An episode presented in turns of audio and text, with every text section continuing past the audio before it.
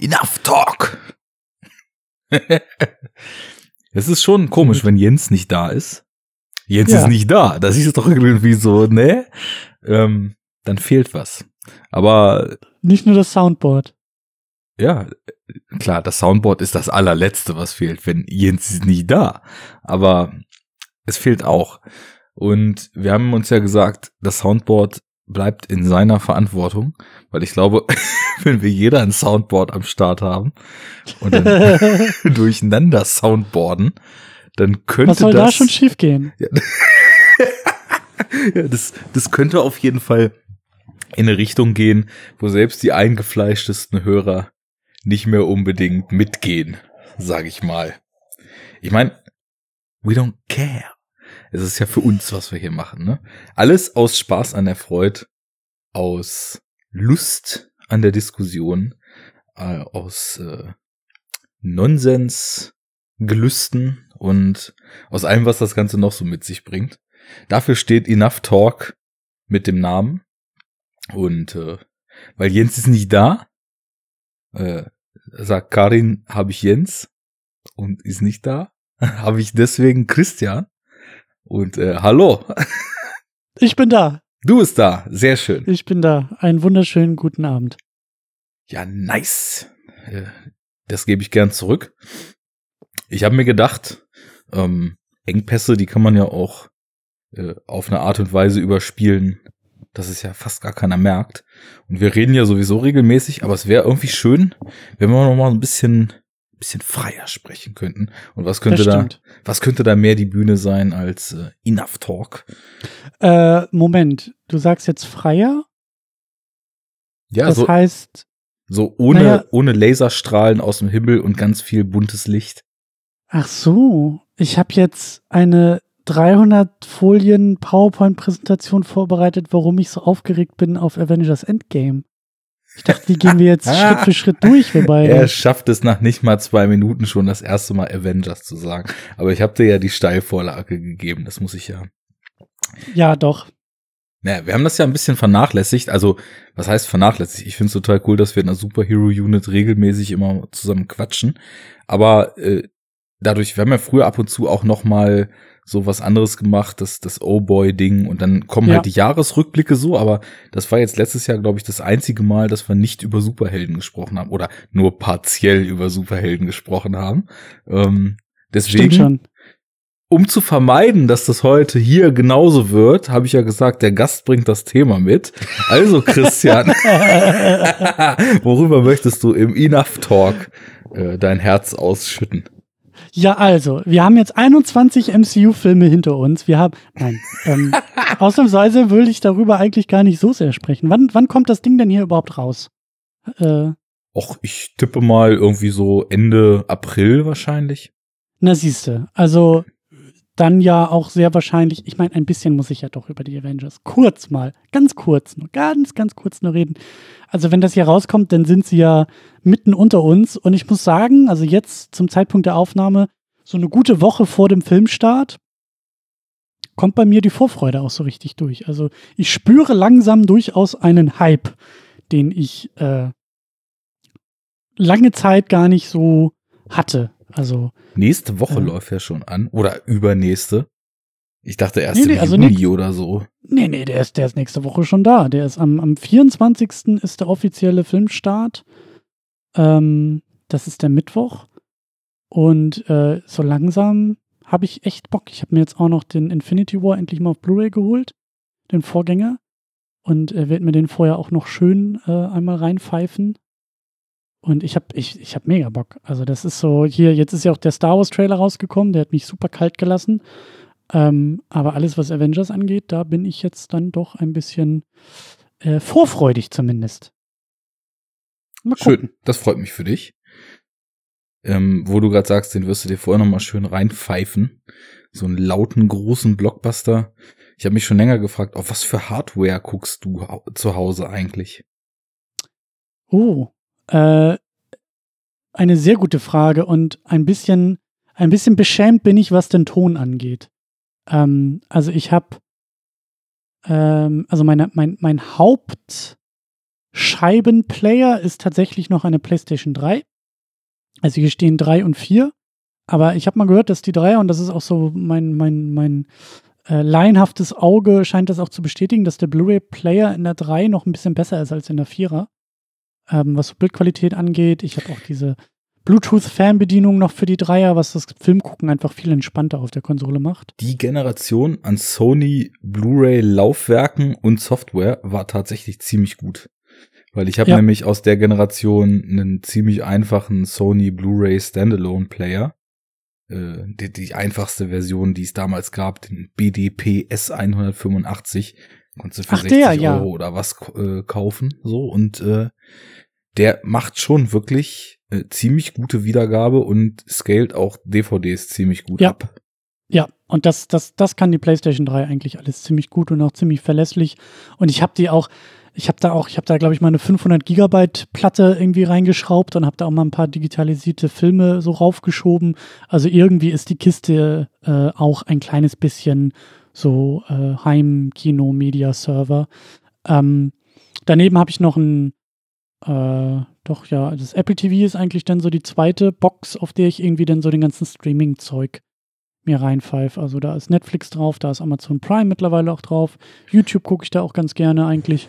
Und äh, Filme ausleihen über iTunes ist für mich halt auch, ähm, also wenn ich halt Filme ausleihe, ähm, dann in der Regel eigentlich über iTunes, weil ich den Eindruck habe, dass iTunes und auch Apple TV in der, in der Kombination ähm, auch bildtechnisch eigentlich, äh, also bildqualitätstechnisch so die beste das Beste eigentlich liefern. Ich habe so den Eindruck, dass, dass Videos von Amazon irgendwie so ein bisschen hinterherhinken. Also ich habe das Gefühl, dass die ein bisschen härter komprimiert sind, dass da einfach die, die, dass, äh, dass die Details da nicht ganz so gut durchkommen wie bei iTunes.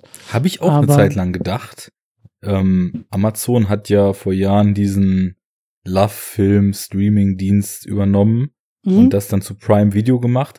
Und da sahen die echt scheiße aus am Anfang. Also ich habe das so mit dem Streaming dann damals, ich glaube, da haben wir auch schon mal drüber gesprochen, als wir unsere Netflix-Diskussion hier auch im Enough Talk hatten. Äh, da habe ich dieses Love-Film auch ab und zu mal für den Stream genutzt und dachte immer so, okay, das soll jetzt HD sein. Das sieht halt echt, nie, also nicht annähernd so aus wie eine Blu-ray, aber auch nicht so, als ob ich mir jetzt irgendwelche HD-Videos, die ich irgendwo runtergeladen habe, so reinpacke. Und äh, diese Hardware-Kombination, die du ansprichst, da ist was dran. Also klar, der Konzern mit dem Apfel beherrscht das ja ganz gut, so die eigene Hardware in perfekte Symbiose miteinander treten zu lassen. Und äh, bei Amazon ist es aber mittlerweile auch so. Ich habe mir nämlich jetzt, weil ich dachte, irgendwie so für dieses ganze Streaming immer die PlayStation laufen lassen, ist halt mhm. energietechnisch schon ziemlicher Irrsinn so. Mhm. Und äh, hab dann nochmal nachgeguckt, was die saugt so an Strom und was so ein Firestick saugt, der ja auch nur 30 Euro oder so kostet. Das ist schon echt ein signifikanter Unterschied. Dann habe ich mir so einen Firestick geholt und wenn du mit dem die Amazon Video Sachen abspielst, dann ist das äh, also wirklich nicht von Blu-ray zu unterscheiden. Auch also was Kompressionsartefakte und so betrifft, alles 100% clean. Also was der da an Bitrate durchpeitscht, das ist glaube ich auch immens bei einem Full HD Stream. Hm. Ja, so ein Firestick habe ich ja eigentlich auch noch irgendwo rumfliegen, aber den habe ich dann eher so für das einmal im Jahr die Oscars irgendwie Livestream, also gucken und wir machen ja unseren Audio-Stream. Und da ist der Fire TV-Stick eigentlich ganz praktisch, weil du dann halt direkt das Fernsehprogramm Pro 7 irgendwie auf den Fernseher schieben kannst. Mhm. Das kannst halt mit dem Apple TV nicht. So, ich, ich habe auch nicht diese, ich habe nicht die Generation mit den Apps, sondern noch die Generation davor. Mhm. Äh, ja, taugt auch. Und mein Fernseher, ich habe auch neulich drüber gequatscht, ich weiß gar nicht mehr. Ich, ach stimmt, hier mit, mit Steve, äh, The Geek Steve auf Twitter habe ich neulich so ein bisschen über Fernseher und Beamer gequatscht. Und ähm, mein Fernseher taugt. Also das ist ein LED-Fernseher, kein OLED-Fernseher, sondern LED aus dem Jahr 2011. Mhm. Ähm, ja, guck mal, der wird dann auch, ich glaube, den habe ich im Herbst 2011 gekauft. Der wird dann dieses Jahr acht Jahre. Der ist dumm wie Brot, aber genauso will ich ihn haben. ich will keinen schlauen Fernseher haben, weil das, was ich bisher alles gesehen habe, ist totale Grütze und totale Seuche. Ich habe keinen Bock, dass die ganzen Menüs irgendwie 5000 Mal länger sind, als sie sein müssen. Ich habe auch keine Lust, dass mich die ganzen Fernseher irgendwie ausspionieren und mein äh, Fernseh- und Schauverhalten irgendwie aufzeichnen und so. Deswegen äh, schöner, dummer Bildschirm, der auch durch den LED-Kram eigentlich ganz gute Qualität liefert. Also auch so Schwarzwerte und so gefallen mir ganz gut auf dem Teil. Es ist halt nur ein Full-HD-Fernseher. Ich glaube auch nur so 37 Zoll oder so. Äh, also größer geht eigentlich auch noch. Ähm, aber ich bin sehr, sehr zufrieden mit dem Teil und halt für alle möglichen Konsolen und äh, Streaming-Boxen und so äh, funktioniert das Ding sehr, sehr gut.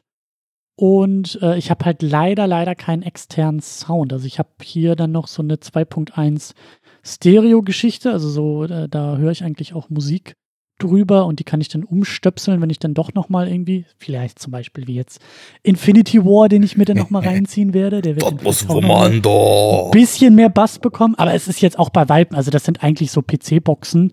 Ähm, das ist alles auch nicht perfekt und ich habe auch das Gefühl, also, ähm, also ich weiß nicht, woran es liegt, ob es jetzt irgendwie am Fernseher liegt, weil das ist dann einfach nur so ein normaler Klinkenstecker, der da an den Kopfhöreranschluss dann reingeht.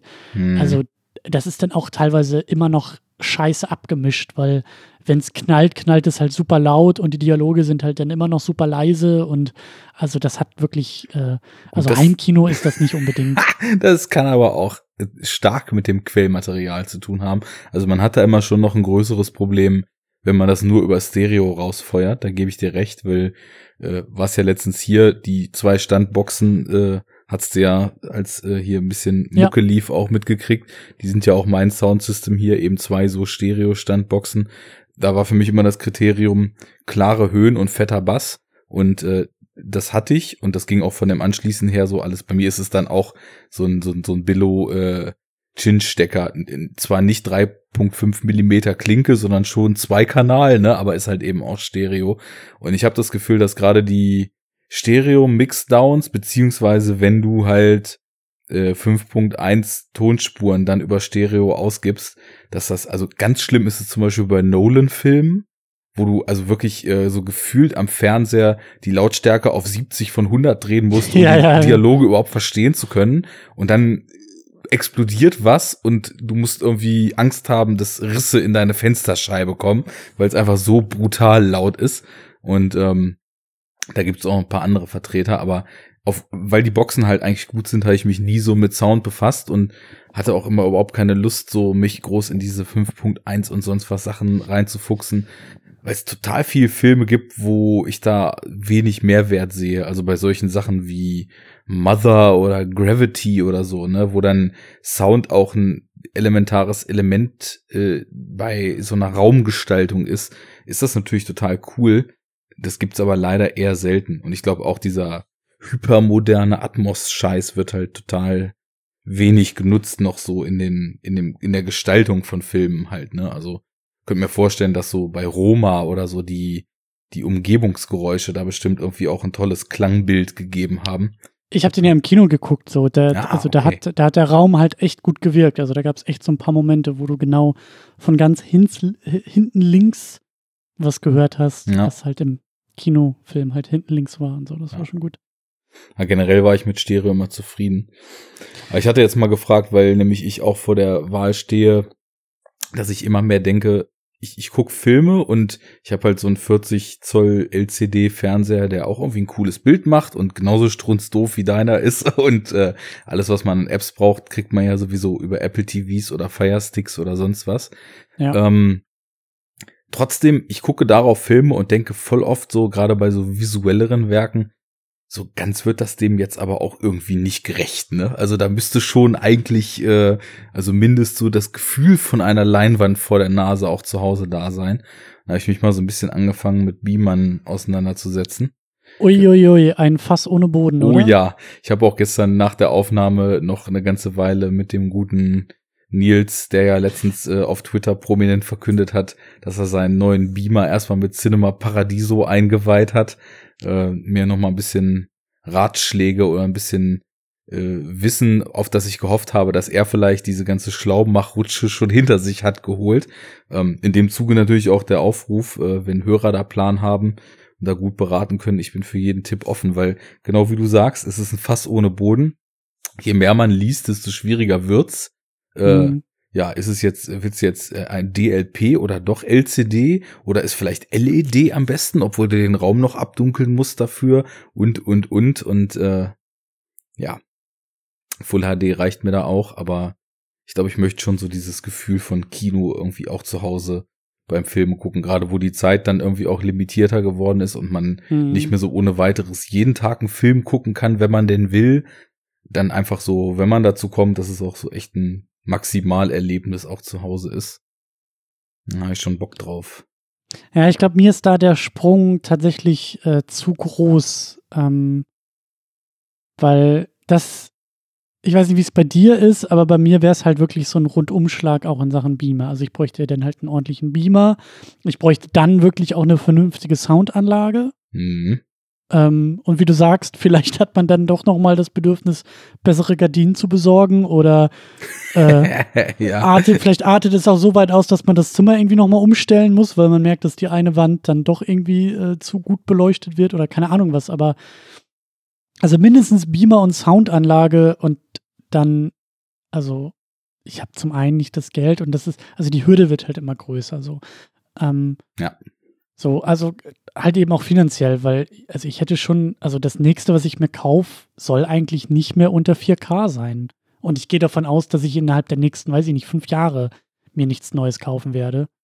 Ähm, weil dieser Fernseher, das ist halt auch so ein bisschen das Ding, der tut's halt noch.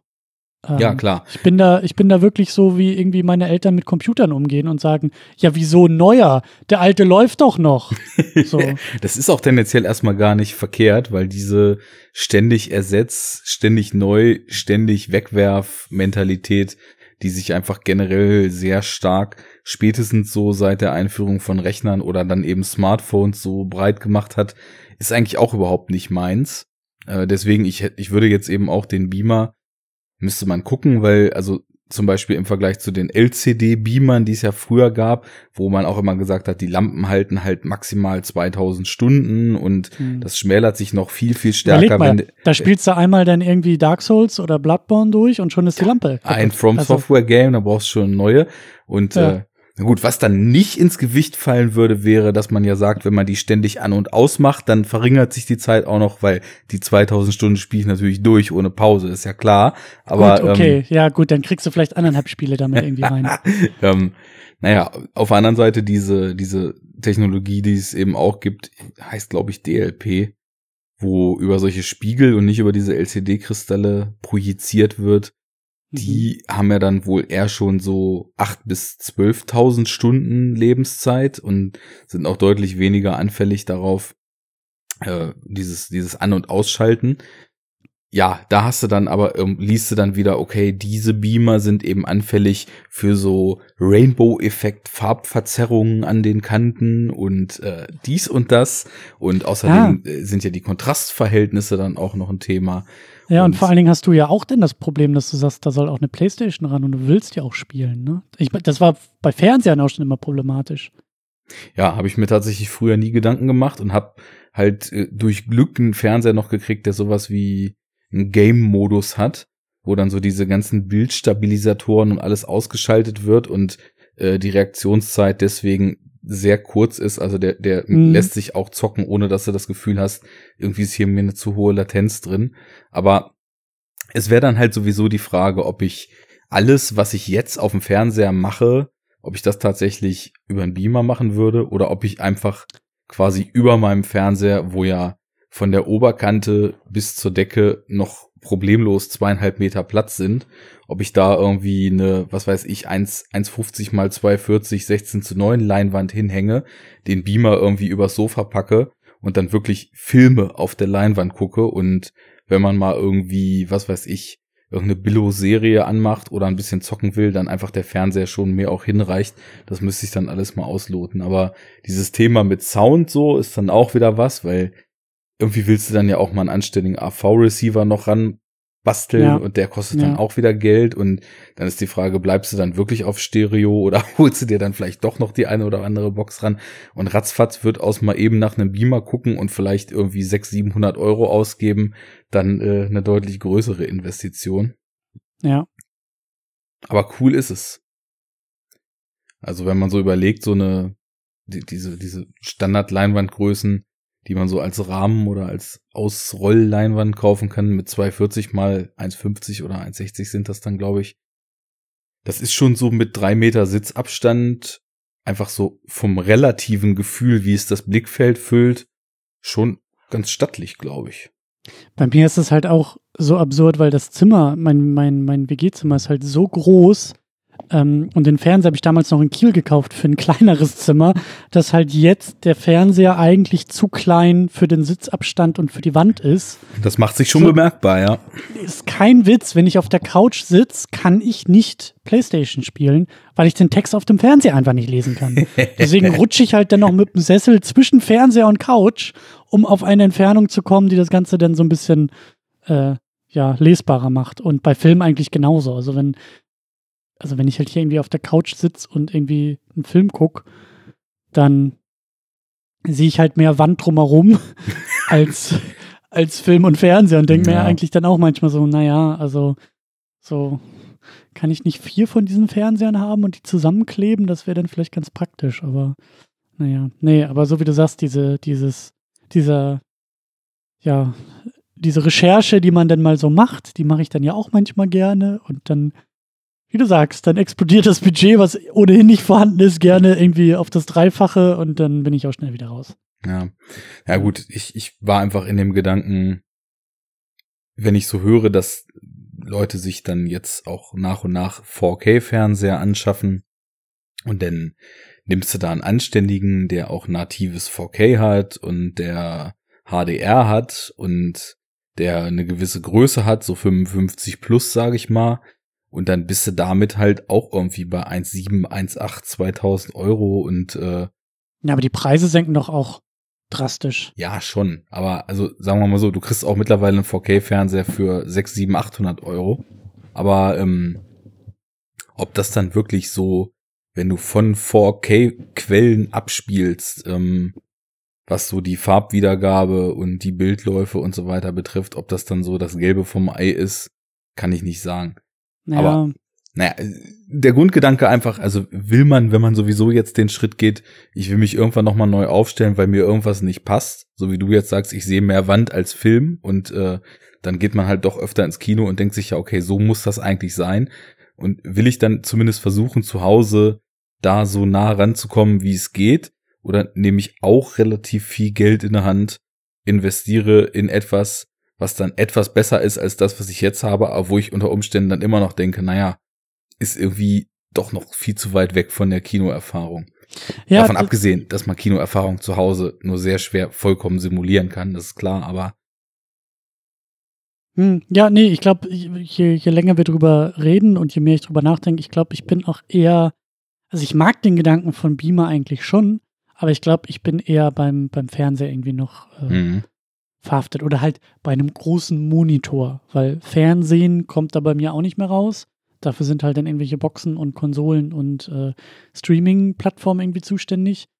Aber ich glaube, ich glaube, mir ist der Hassel auch zu groß bei Beamern. Wie du sagst, dann musst du da irgendwie, also da irgendwie durchzusteigen und ein vernünftiges Gerät irgendwie zu finden, traue ich mir ein bisschen weniger zu als bei Fernsehern.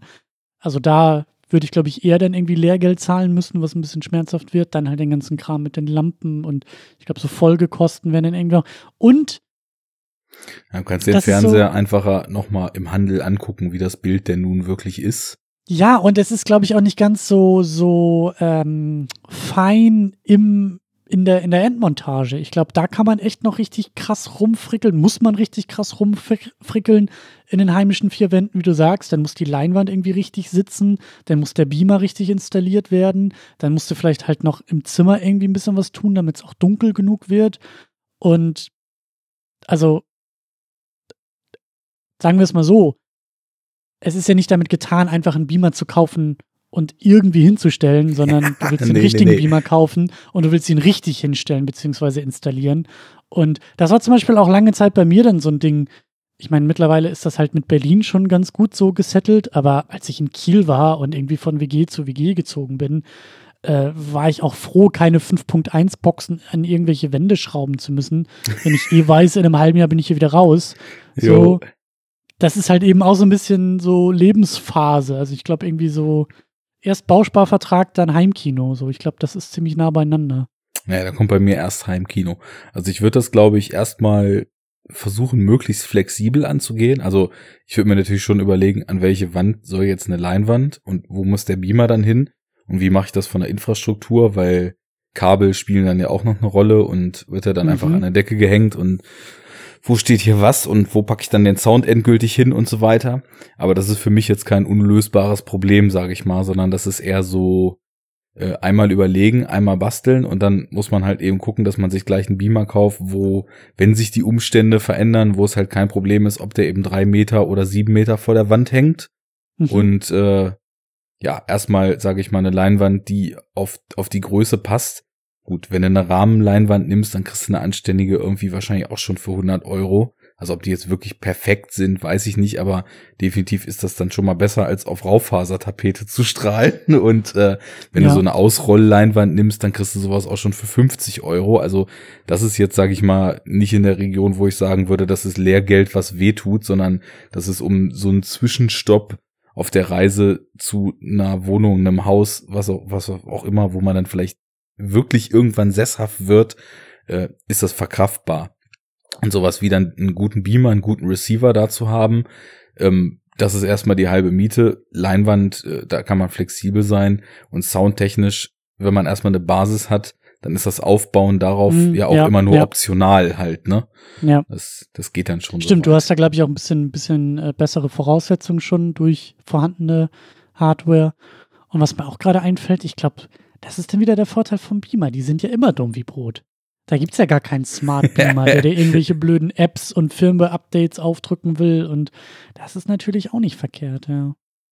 Hm. Ja, ich meine, wenn du es richtig machst, knallst du diese ganzen Quellen dann einfach an deinen Receiver ran und dann kann mhm. das da so vor sich hinlaufen und an Beamer wird einfach immer nur Bild geschickt. Mhm. Ist schon ganz praktisch.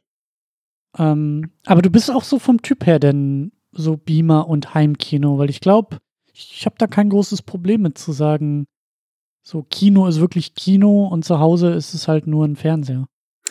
Ja, ich weiß nicht, also für mich Oder anders gefragt, anders gefragt. Wir gehen mal wir sind ja schon dabei, ich glaube, du hast es für dich selber schon getan, diesen, diesen Weg, dieses Gedankenexperiment, dieses Gedankenspiel. Das kann man ja mal ein bisschen weitergehen. Also sagen wir mal, Geld spielt keine Rolle. Damit ja. geht schon mal immer gut los. Dann würdest du dir einen sehr guten, vernünftigen Beamer, sagen wir auch, ich sage mal, Geld spielt keine Rolle, 4K auf jeden Fall, so einen richtig fetten Beamer hast du dann bei dir installiert. So. Mhm. Dann würdest du vielleicht auch noch mal die Anlage ein bisschen upgraden. Mhm. Dann würdest du vielleicht, also wie wird, wie wird die Leinwand dann irgendwie aussehen? Also würdest du da auch irgendwie so eine Leinwand, die aus der Decke gefahren kommt oder so eine Leinwand, die irgendwie so, weiß ich nicht, die man irgendwie verschwinden lassen kann? Das hängt natürlich total von den Räumlichkeiten ab. Also ja, Geld spielt keine Rolle. Gut, ich, ich finde diese Rahmenleinwände schon ganz cool, muss ich sagen. Die quasi wie so ein leerer Bilderrahmen an der Wand hängen und dann mhm. sozusagen die feste Fläche, auf die dann eben Filme projiziert werden, abbilden, wo man eben dann das Bild genau einpasst in diesen Rahmen. Auf der anderen Seite kann ich mir natürlich vorstellen, wenn Geld überhaupt keine Rolle spielt, dass man quasi sein komplett neutrales Wohnzimmer weil ich glaube, da hat mich äh, meine bessere Hälfte, die ja Architektin ist und dementsprechend sehr viel äh, Hang und äh, Augenmerk zu und auf Designfragen, Stil der Einrichtung und so weiter eben legt, hat mich schon so weit erzogen, auch wenn das ein bisschen harsh klingt, weil ich glaube, das ist mit der Zeit einfach so von selbst passiert, dass ich was Einrichtung betrifft sehr minimale äh, Vorstellungen habe, also minimalistische Vorstellungen, was ich als stylisch und nicht stylisch erachte. Und äh, hier ist das jetzt eben noch so ein Mischmasch aus in der Zeit, wo man studiert hat, hat man natürlich alles irgendwie bei Ikea gekauft und äh, mhm. dann kommt, äh, fliegt jetzt irgendwie mal ein Teil raus und kommt mal was zu. Aber wenn wir in dem Geldspiel keine Rolle Segment sind, dann würde, glaube ich, mein Wohnzimmer so aussehen, dass sehr viele Leute sage ich mal, mit den Geschmäckern, die so gängig sind, das wahrscheinlich eher schon als unterkühlt und karg wahrnehmen würden. Weil äh, ich merke immer wieder. Das klassische Supervillain-Wohnzimmer also? Auf jeden Fall. Und mit Fernbedienung ich mir dann, noch. mit Fernbedienung und dann kommt da irgendwie so der, der Whisky-Schrank aus dem Boden rausgefahren und die Leinwand aus der Decke rausgefahren und, Und- die Laserstrahlen aus der Wand. Und vor allem gibt's auch die Falltür, die so Ja. unter, unter so einem, unter so einem Eisbärfell ist. Und wenn dann meine Goons mir irgendwelche Typen, die total zusammengeprügelt aussehen, äh, ins Wohnzimmer bringen und ich entscheiden muss, was mit denen passiert und sie falsch antworten, dann wird einfach der Kippschalter unterm Zigarrenanzünder betätigt und weg Mhm. sind sie im Haifischbecken. Also, Aber jedes Mal auch der, äh, wenn sie auf diesem Bärenfell stehen, fällt das Bärenfell ja auch mit rein, sodass du halt so 30 Einweg-Bärenfälle irgendwie noch im Lager hast und einer von den Goons dann immer so ein neues Bärenfell über die Falltür Nicht- legen muss. ja, die Goons legen es drüber, aber ich jage es natürlich. Weil ich ja so villainesk Klar. drauf bin, bin ich halt ständig in der Antarktis unterwegs und jage ausschließlich vom Aussterben bedrohte Bärenarten, die dann nur dran glauben müssen, damit über der Falltür für die Goons und meine Opfer ein Fell liegen kann. Noch besser, du züchtest die selber, lässt die züchten, um den Bestand zu vergrößern, wilderst sie ganz mühsam einzeln aus, um sie dann selber zu jagen. Und ich soll hier der perfide Villain sein. Ja, ja. Kaum, ja, das kaum bin ich hier bei Enough Talk, äh, fallen mir auch die Dinge ein, die man Ja, das könnte. ist doch sehr gut. Naja, also sagen wir es mal so, ich würde sehr minimalistisch, äh, sehr reduziert, sehr clean alles machen. Und dann wäre es natürlich auch cool, wenn man diese komplette Beamer, Leinwand, Boxen-Situation quasi nur so auf Knopfdruck erscheinen lässt. Und dann das ursprünglich karge oder minimalistische Wohnzimmer zu einem heimeligen, wohligen Kino wird. Äh, Mit Popcornmaschine oder ohne? Oh, der Geruch ist schon nice. Ich muss ja sagen, ich war total lange extrem anti-Popcorn. Also, so, man macht ja so als Filmfan so Phasen durch, ne? Und die eine ist ja, man ist ja erstmal so der normale Kinogänger und irgendwann emanzipiert man sich dann von diesem ganzen Hollywood-Scheiß und denkt plötzlich, naja, vielleicht habe ich ja doch einen relativ arthausigen Geschmack, bevor man dann Jahre später merkt, nee, hatte ich eigentlich gar nicht, aber äh, dann wird man so ein bisschen zum Filmsnob und dann denkt man natürlich, ah, dieses Gefresse im Kino, da kann sich ja kein Mensch ordentlich auf den Film konzentrieren, Himmel, und äh, fängt dann an, da rumzusnobben. Wenn man diese Phase wieder hinter sich gelassen hat, dann kann man sich einfach vollkommen auf Genuss konzentrieren. Und wenn man ein gutes Popcorn kriegt, schmeckt dieses Popcorn einfach sehr gut.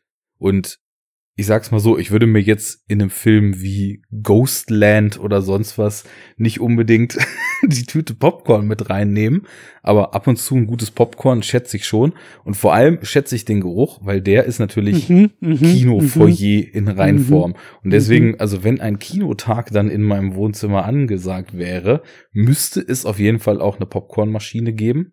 Und äh, dann müsste halt eben, es, da würde so ein kompletter Wandel stattfinden. So das cleane Zimmer, was auch aus dem Möbelkatalog sein könnte, wird dann plötzlich zum Kino mit Popcorn, mit Wohlfühlen, mit Lounge-Flair. Und wie man das alles verbindet und wie man das überhaupt so hinkriegt, dass das funktioniert, muss ich mir ja dank der kreativen Kraft, die in meinem Haushalt mitlebt, gar nicht erst selber überlegen. Sehr gut, sehr Ja. gut. Äh, absolute Gretchenfrage in Sachen Popcorn. Süß oder salzig? Ich habe nie verstanden, warum man salziges Popcorn isst. Dankeschön. Völlig korrekt. Völlig korrekt. Ja, ich habe es auch nicht verstanden. Also was man mal so machen kann, sagen wir mal so in so einen süßen Bottich 10% salzig mit drunter mischen. Mhm. Das, das ist dann so wie so Schokolade mit Fleur de Sel drin oder so. Dass man halt so, so einen süß-salzig Kontrast, der kann ja auch total stark sein. Mhm. Oder es gibt ja auch diese äh, kandierten Mandeln, die auch. Nee, wie, wie, wie macht man das denn nochmal? Man kann Mandeln ja auch so mit, mit äh, Zucker überziehen und dann nochmal so ein bisschen im Salz wenden. Dass es da Mhm. auch noch ein bisschen dran kleben bleibt. So ist es schon cool, aber also ich weiß nicht. Salziges Popcorn. Da bist du nur am Hinterherkippen, damit du nicht vertrocknest innerlich. Und es schmeckt auch einfach nicht. Also ich finde das, ich, nee, nein. Einfach nein. Einfach nein. Ja. Ja, wie wär's bei dir? Du bist eher beim so der Popcorn Fernsehtyp. oder beim Heimkino? beim Heimkino. Hm, ach ja, also wenn Geld keine Rolle spielen würde, dann würde ich mir auch so ein, so ein, so ein, so ein Heimkino-Ding irgendwie bauen oder einrichten. Aber ähm, ich, ich sehe es realistisch, also ich habe mir die Frage auch äh, des Öfteren gestellt, also mein Fernseher müsste wirklich kaputt gehen, da müsste wirklich irgendwas mit passieren, weil alles andere, also Reaktionszeit ist immer noch super ich finde, die Farbwerte sind auch immer noch fantastisch für einen Fernseher, der halt irgendwie 500 Euro gekostet hat. Mhm. Also wirklich äh, sehr, sehr solide. Also es gibt eigentlich nichts an einem Fernseher, ähm, bei dem ich in der Benutzung irgendeine technische Innovation vermissen lasse. So. Ja. Ähm, das hat man dann manchmal, weiß ich nicht, bei irgendwelchen Smartphones oder bei irgendwelchen Computern oder so gerne gehabt, äh, dass dann irgendwie schon klar war. Also zum Beispiel, ich kaufe keine Computer mehr, die noch irgendeine drehende Festplatte in sich tragen. Mhm. Das geht schon seit Jahren nicht mehr. Ähm, und beim Fernseher, also ich hatte, also der letzte iMac, den ich vor diesem iMac hier hatte, der hatte tatsächlich noch, noch eine drehende Festplatte. Und das war auch der erste, das, das erste Ding, was den kompletten Rechner irgendwie lahmgelegt hat. Also was wirklich das komplette System einfach total, ähm, ja, ähm, langsam hat werden lassen. Und äh, so hat sich das Gerät quasi selbst sehr schnell überholt.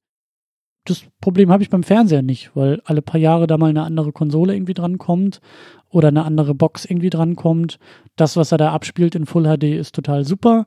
Ich vermisse 4K jetzt auch nicht äh, wahnsinnig, weil dann hast du ja auch noch das Problem, ähm, ich weiß nicht genau, ich glaube die PlayStation 4, die normale, die ich habe, die kann irgendwie auch kein 4K direkt abspielen. Also keine 4K-Scheiben.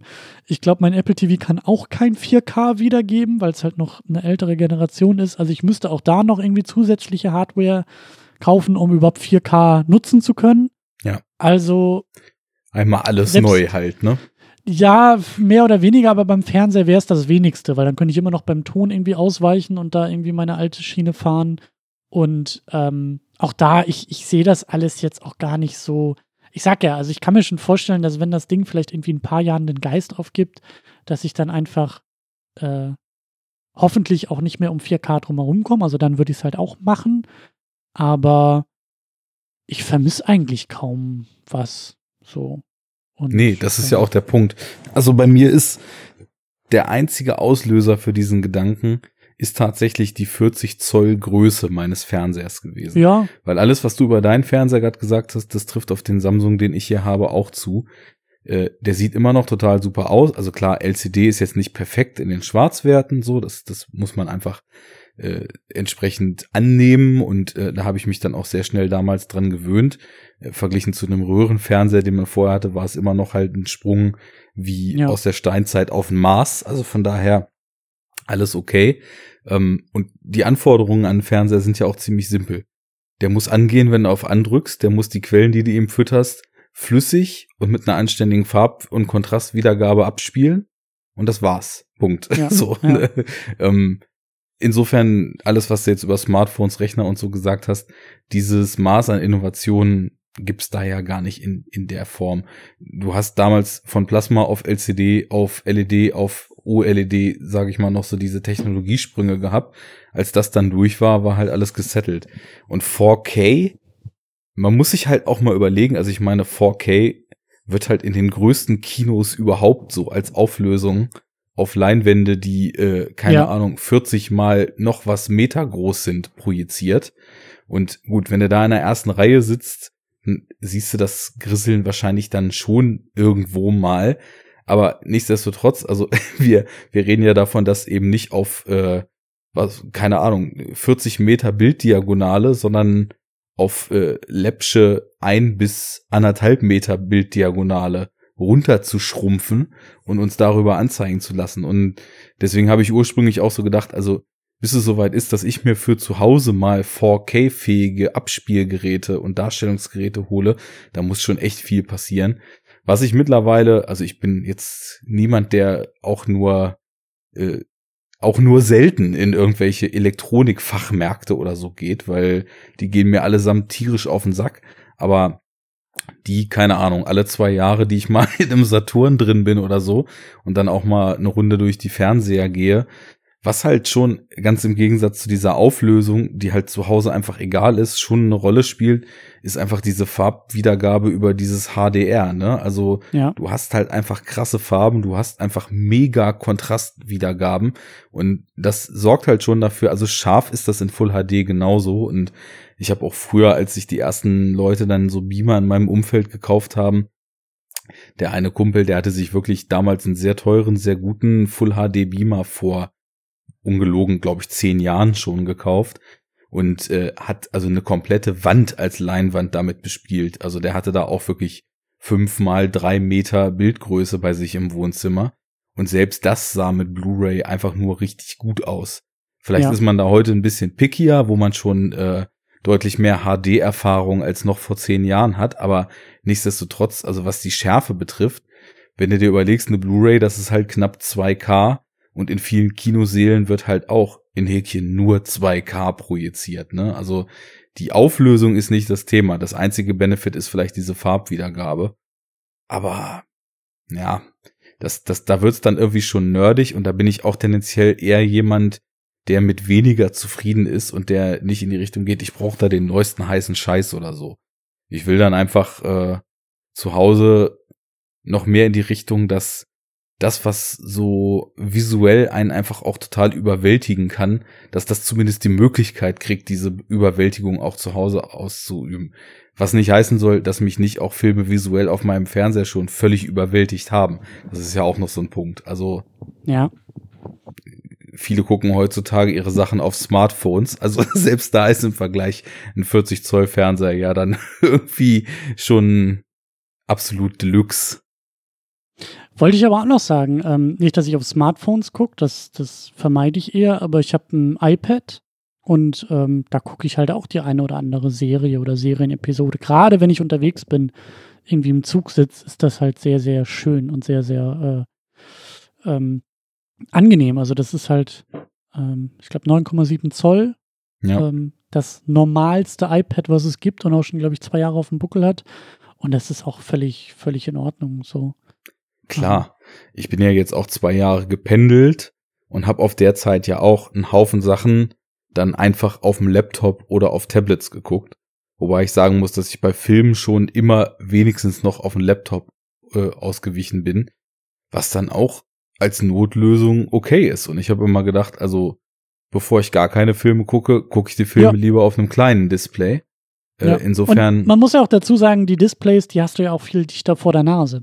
Das kommt ja auch also so dazu. ein, so, genau. ein, so ein iPad, ich glaube, das, was ich da habe, das hat auch äh, eine höhere Auflösung eigentlich als mein Fernseher und auch ein sehr, sehr vernünftiges Display. Ein zwei Jahre Ähm, altes iPad hat auf jeden Fall diese 2300 irgendwas Genau. Retina-Auflösung, ja. Genau, genau, genau. So, und das Ding hast du halt einfach viel, viel dichter vor dem, vor dem Gesicht kleben als im Fernseher, der im halben, also der in halben Raum entfernt steht. Und es ist auch okay. Ich meine, der, der Running Gag, Filme auf dem Telefon zu gucken, so, der, der, äh, ja, der hat auch so seinen Wert und ganz besonders bei diesen neuen Telefonen, äh, so Marke iPhone 10, die dir dann irgendwie noch so einen dicken schwarzen Balken irgendwie an der Seite da so äh, ranflanschen. Ähm, das ist fürs Filme gucken jetzt vielleicht nicht unbedingt ideal, aber ich habe neulich auch irgendwie im Flieger auf der Rückreise von London äh, irgendwie noch äh, Star Trek geguckt auf dem, auf dem Telefon, so auf dem, auf dem iPhone. Ähm, einfach weil es weil's, weil's sein musste. So.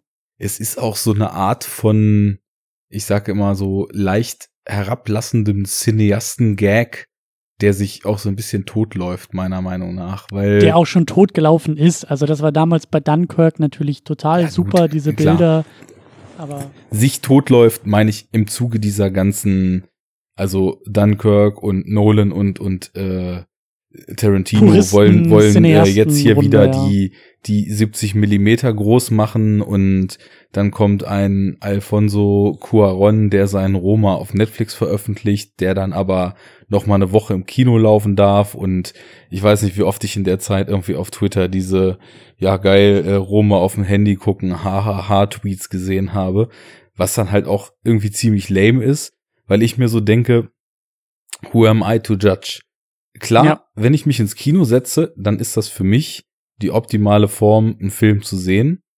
Äh, klar, so Filme wurden jahrzehntelang ausschließlich für Kinos gedreht.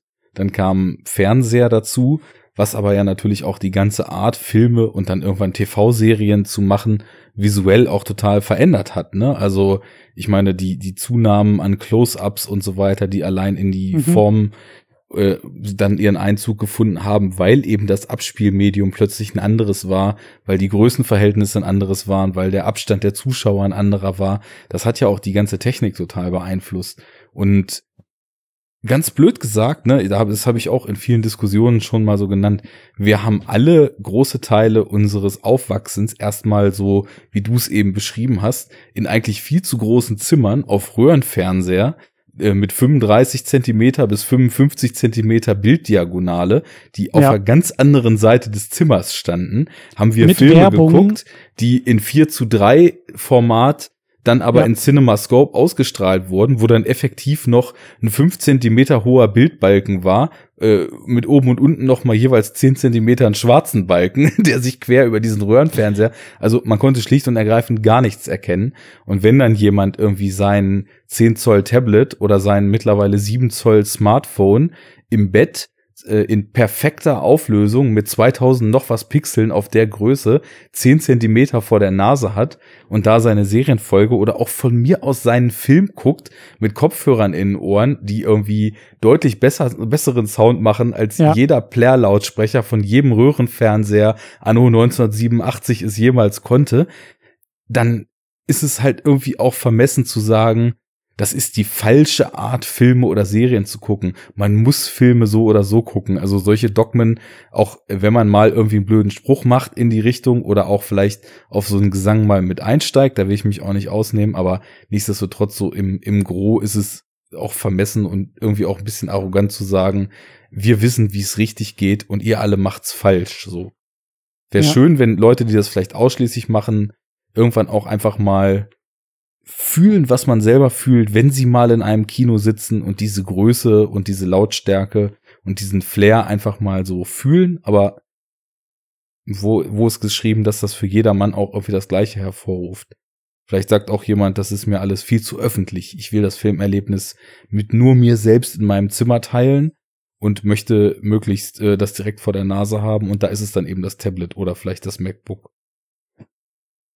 Ja, ja. Da hast, hast, du vollkommen recht. Hast du vollkommen recht. Ähm, ja. Gut, dann nenne ich das Kapitel jetzt Heimkino, Kino, Smartphones und Popcorn. Ach, setzt du nebenbei schon die Kapitelmarken oder was machst du da? Immer. Immer. Das ist der On-the-Fly-Workflow. Allerdings gibt's bis jetzt erst zwei. Begrüßung und dann kommt das Segment Heimkino, Kino, Smartphone und Popcorn. und mir fallen jetzt schon langsam die Augen zu, aber Du weißt, du, auch wenn wir nur eine Stunde über Heimkino gesprochen haben, das kann man immer machen. Die, äh, aber wichtig ist natürlich auch die Frage, was läuft dann in diesem Heimkino, ne? Äh, was mich zu, ja. zu, vielleicht noch mal zu etwas bringt, was in der Diskussion, die wir jetzt eh oder dem Gespräch, was wir jetzt gerade eh schon so salopp geführt haben, noch ganz gut äh, den Anschluss bringt. Bist du eigentlich noch, was so physische Datenträger betrifft, unterwegs oder kommst du da nur noch sporadisch irgendwie Filme, die dir sehr wichtig sind, nochmal so dazu. Äh, spannend, weil da habe ich auch neulich mit Tamino drüber gequatscht. Da machen wir ja immer äh, jetzt einmal im Monat noch so ein Pre-Show-Geplänkel, ja. wo wir uns so ein bisschen warm reden und da haben wir auch drüber gesprochen, weil wir so ein bisschen über Streaming und halt dieses Disney, Disney-Plattform und so gesprochen haben. Also Disney Plus. Tamino ist dann auch sehr stark auf Scheibe unterwegs. Mhm. Und ich bin es weniger. Ähm, was ich tatsächlich als, als Scheiben im Regal stehen haben will, sind Superheldenfilme. Ganz einfach, weil ich da jederzeit in der Lage sein will, ähm, ins Regal greifen zu können, etwas rausziehen zu können und es sofort abspielen zu können. Ähm, ich mag da den Sammelaspekt auch. Also ich, ich verstehe Leute nicht so sehr, die irgendwie alles kaufen, oder alles irgendwie an Scheibe im Regal stehen haben. Ich finde halt so einen Fokus irgendwie ganz, ganz spannend. Und bei mir, wie gesagt, ist es halt Superhelden, Superheldenfilme, große Blockbuster, so, also das im genommen, was wir in der Superhero Unit besprechen und vielleicht auch ein paar Sachen drumherum. Ähm, und das ist halt auch eine Sache, so trotz aller Schwierigkeiten, äh, kann ich das auch einigermaßen gut mit einem Anspruch an Vollständigkeit machen.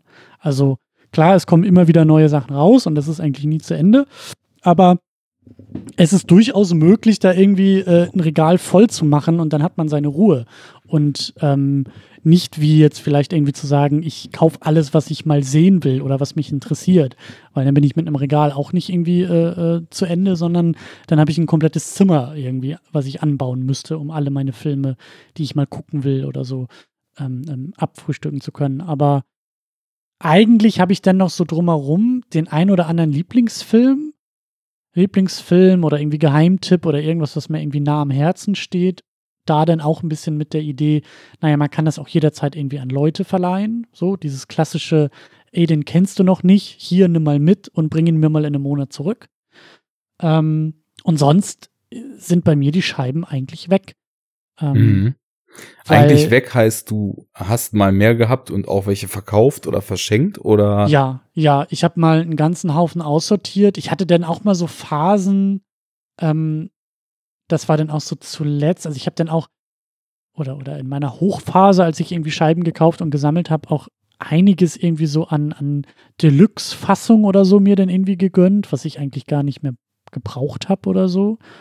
Ähm, weil es eben dann auch teilweise Filme waren, die ich dann irgendwie kaum noch irgendwie geguckt habe oder die auch gar nicht mehr so relevant waren. Ich glaube, ich habe auch irgendwann mal angefangen oder habe mir gedacht, so ja, ich mag Edward Norton sehr gerne, ich fange mal an, irgendwie seine Filme zu sammeln. Mhm. Und bin dann, weiß ich nicht, bei drei, vier Filmen, glaube ich, irgendwie ausgestiegen und habe die dann auch irgendwann verkauft, weil ich dann auch gemerkt habe, nee, mache ich doch eh nicht mehr. Ähm, so, dann können die auch weg. Ähm, aber äh, ja, also das waren, das waren, oder ich hatte auch mal noch andere DVDs. Ich will nicht sagen, das war mal mehr, weil jetzt halt eben viel mehr an Superheldenkram dazu kam über die Jahre. Ähm, aber es ist halt, ähm, also Scheiben sind gut, Scheiben lohnen sich auch immer noch. Und wie gesagt, bei den Sachen, die ich jederzeit irgendwie aus dem Regal greifen will oder auch mal Leuten in die Hand drücken will, äh, kaufe ich auch und kaufe ich auch noch sehr gerne. In Sachen digital bin ich was wir ja auch schon mal diskutiert haben, also ich nutze auch Streaming-Dienste und, und habe da auch manchmal so meine Probleme oder meine, meine Meinung zu, aber als Fernsehersatz finde ich die eigentlich ganz sinnvoll, weil das so ein Grundrauschen ist. Dieses klassische, ich schalte das Gerät an, früher war es halt der Fernseher selbst und dann läuft da was. Das übernehmen halt eben jetzt eher so Streaming-Plattformen. Ähm, und ab und an für eine Podcast-Vorbereitung oder weil ich irgendwie Bock drauf habe, findet man dann da ja auch noch den ein oder anderen Film ähm, schon quasi vorher bezahlt über die Flatrates der Streamingdienste. Aber sonst, was ich halt sehr gerne eigentlich nutze und auch nicht missen will, ist die Möglichkeit, digital Filme auszuleihen. Weil besitzen muss ich eigentlich die wenigsten Filme, weil das sind dann auch eher die Scheiben, die ich dann im Regal haben will. Weil digitales Besitzen eigentlich auch immer so, nichts Halbes und nichts Ganzes ist. Ja, das ist so ein zweischneidiges Schwert. Die Lizenz von dem Server, der da vielleicht dann doch, obwohl es unwahrscheinlich ist, irgendwann mal krachen geht, zu besitzen. Ne? Naja, oder guck dir, also ich meine, es kommt halt auch ein bisschen auf die Dienste an. Also bei Apple und bei äh, Amazon bist du halt relativ sicher, ja, sagen die sind wir mal. too big to fail, klar dein Wort in Gottes Ohren, weil das zwangsläufig auch irgendwann passieren muss. Aber ob es jetzt nun irgendwie in 200 Jahren passiert und wir das nicht mehr mitkriegen, ist dann auch egal. Aber so, ja, diese klassischen, äh, ich glaube, ich habe neulich irgendwie vor ein paar Wochen was gehört, dass irgendwie Microsoft einen E-Book-Service eingestellt hat und dann hieß es auch so, ja, die gekauften Bücher, die sind jetzt weg, weil äh, der Kopierschutz, die Lizenzen, äh, geht nicht mehr, haben wir nicht mehr. Äh, Pech gehabt, tschüss. So da bin ich halt eben vorsichtig, weil ich halt eben nicht auf einmal dann irgendwie 300 Filme, die ich irgendwie über zehn Jahre mir digital gekauft habe, irgendwie über den Jordan gehen sehen will. Ja, ist Deswegen, ein wichtiges Thema, ja. Das, also, na, also für mich ist halt, also was das angeht, ist eigentlich die digitale Nutzung halt durch Kopierschutz und Zeug, ob das jetzt ein E-Book sind oder ob das eben Filme sind ähm, oder eben Musikstreaming, was ich auch benutze, das ist halt eigentlich nur ein sehr, sehr, sehr, sehr langgezogenes Verleihrecht. Und äh, so sehe ich das auch an. Also ja. ähm, deshalb will ich da nicht viel Geld ausgeben oder, oder große Sammlung aufbauen, weil mir das alles ein bisschen zu unsicher ist. Aber das Ausleihen, also das ist halt so das Ding, das kennst du ja vielleicht auch, auch wenn es irgendwie so Podcast-Vorbereitung ist. So, man überlegt mal kurz, habe ich das Ding schon im Regal stehen? Nee, habe ich nicht. Gut, dann guckst du auf, wer streamt ist. Äh, habe ich das irgendwo in der Flatrate schon drin? Nee, habe ich auch nicht. Ja, und dann ist es halt iTunes oder Amazon und dann leihe ich mir das 5.5er irgendwie aus und finde das auch voll okay. Also sowohl was Preis und Leistung und so, das ist in Ordnung. Ja, ich muss tatsächlich sagen, also das Prozedere auf jeden Fall. Äh, das Praktikable des Ganzen ist auf jeden Fall für mich auch ein Punkt, wo man nochmal einen Euro drauflegen kann, weil du musst dich halt, ob das gut ist oder schlecht ist, sei dahingestellt, aber du musst dich halt nicht von deiner Couch hochbewegen, ne?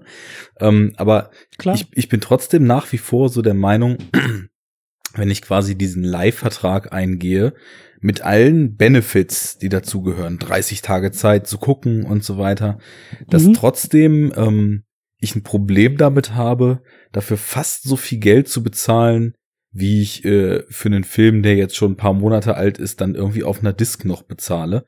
Geschweige denn mir den, ähm, den, den digitalen Kauf, äh, der ja dann noch mal ein paar Euro mehr zu Buche schlägt, dann zu einem gleichwertigen Preis machen zu müssen, wie ich für eine Disk bezahlen würde. Weil, also bei mir ist es so zweischneidig. Du hast jetzt irgendwie ziemlich viele interessante Sachen gesagt. So, äh, mir, mir fällt das gerade noch ein. Erstmal mit dem Grundrauschen, was die Streaming-Dienste jetzt so statt Fernsehen, sage ich mal so, für den normalen Nutzer darstellen. Äh, definitiv. Also ich meine, gerade wenn du zum Beispiel bei Netflix einfach diese Autoplay-Funktion aktivierst, dann kannst du im Grunde genommen einmal auf Play drücken und dann läuft das Ding auf ewig durch und schlägt dir halt irgendeinen Kram vor.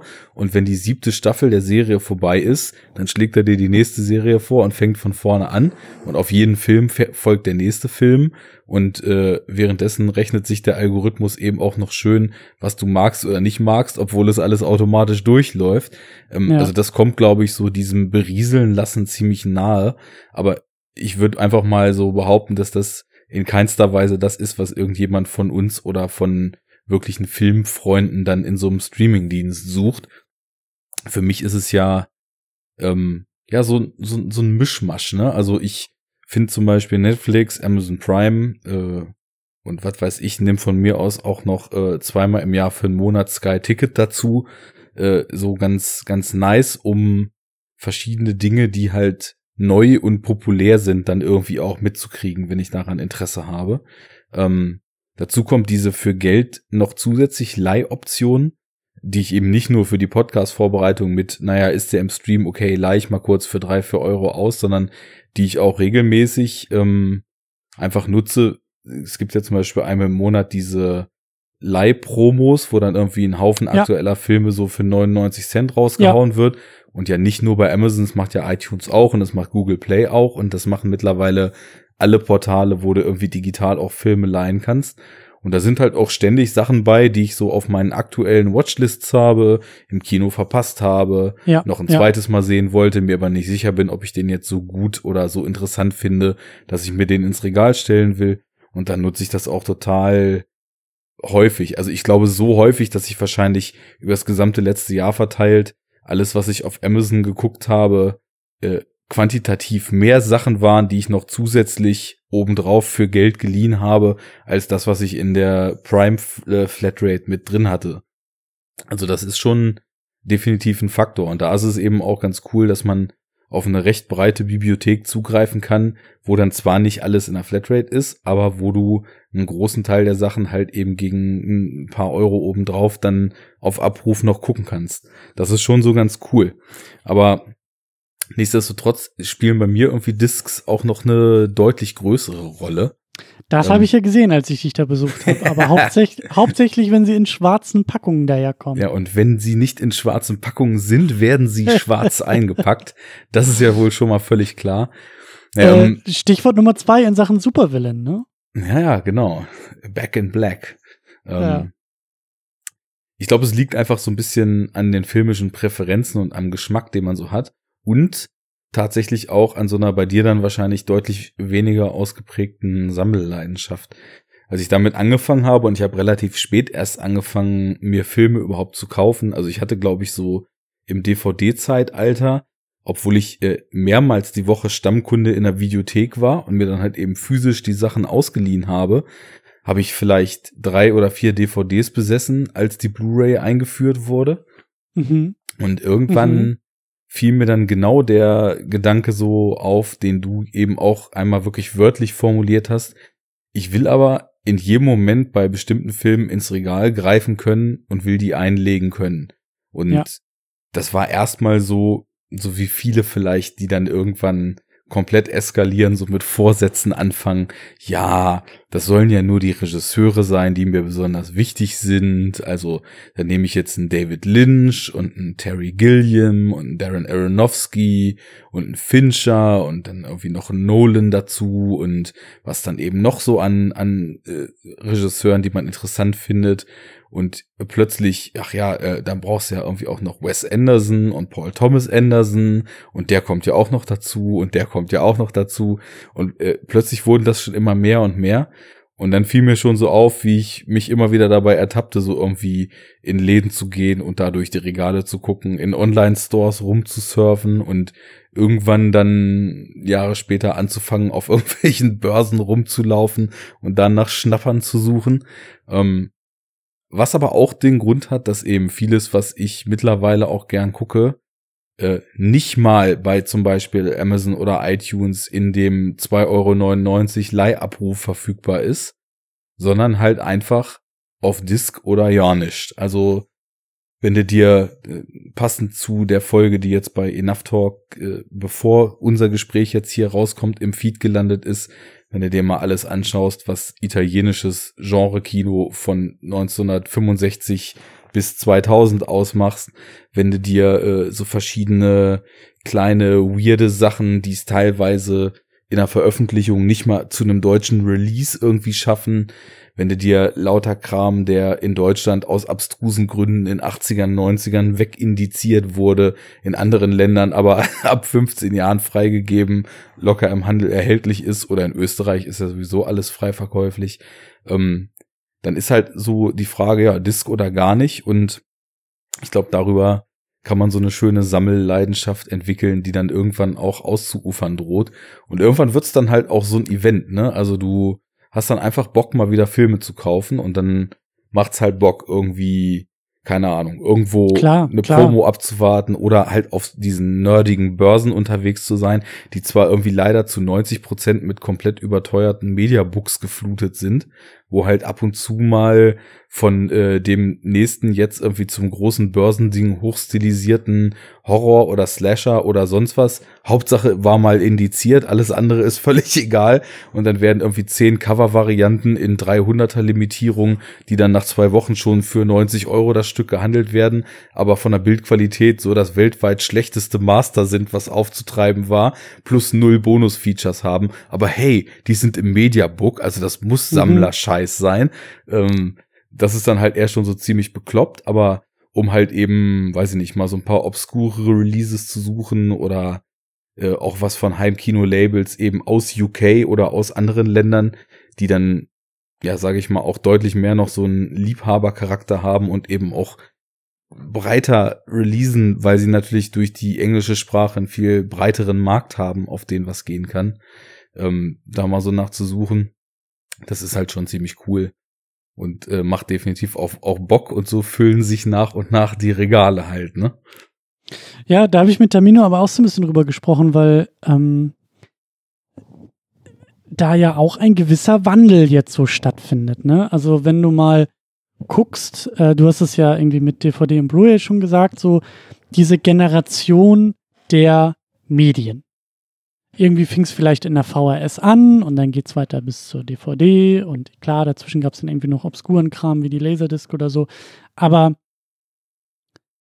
die DVD war, glaube ich, eine relativ, ein relativ gutes Medium, eine relativ gute Zeit für sehr, sehr viele sehr nischige und sehr breite Titel und, und Möglichkeiten.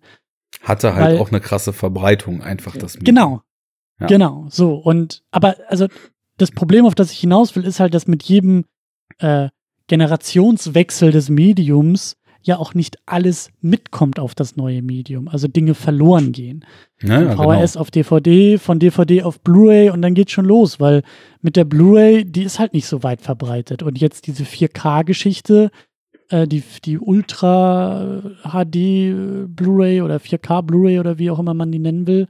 So, ich finde schon, dass da jetzt auch schon erkennbar ist, dass da relativ wenig äh, rüberspringt. Also klar, vieles Aktuelles, aber kaum irgendwie altes Zeug ähm, und noch weniger als bei der Blu-ray. Und dann hast du halt, wenn du so willst, vielleicht eben Streaming-Plattform als das nächste Medium, als die nächste Möglichkeit, ähm, die dann auch teilweise nur dort erscheinen, die Netflix-Eigenproduktion und jetzt bald die Apple-Eigenproduktion und die Amazon-Eigenproduktion und dann noch bald die Disney Plus-Eigenproduktion. Ähm, da geht dann halt auch zwangsläufig einiges verloren mit jedem Wechsel dieser Medien und Generation. Und wie du sagst, als Sammler ähm, ist das halt auch nicht immer nur geil, weil ähm, es ist halt oft so in der breiten Masse und im, im wie soll man sagen, so im Durchschnitt ist das in der Regel ziemlich gut und eben jetzt auch dieser Streaming-Kram, wie du sagst, ne, du musst das Haus nicht verlassen und äh, äh, das wird alles bequemer und leichter, aber es kann dann halt eben in speziellen Fällen und in der Nische auch scheiße sein, weil genau der Titel, wie du sagst, die Schnittfassung vom südkoreanischen, was auch immer, äh, Gangsterfilm der 60er, ja, komisch, dass der es nicht bis auf die Blu-ray geschafft hat. So, ja, weil es wohl vielleicht oder angeblich keinen Markt irgendwie gibt oder in Streaming nicht verfügbar, weil die rechte Lage irgendwie ungeklärt. Oder dann hast du so Sachen wie äh, Miyazaki und Studio Ghibli, die ja irgendwie anscheinend gar nicht äh, digital verfügbar sind, sondern wo äh, selbst Amazon zu dir sagt, kauf dir mal die DVD.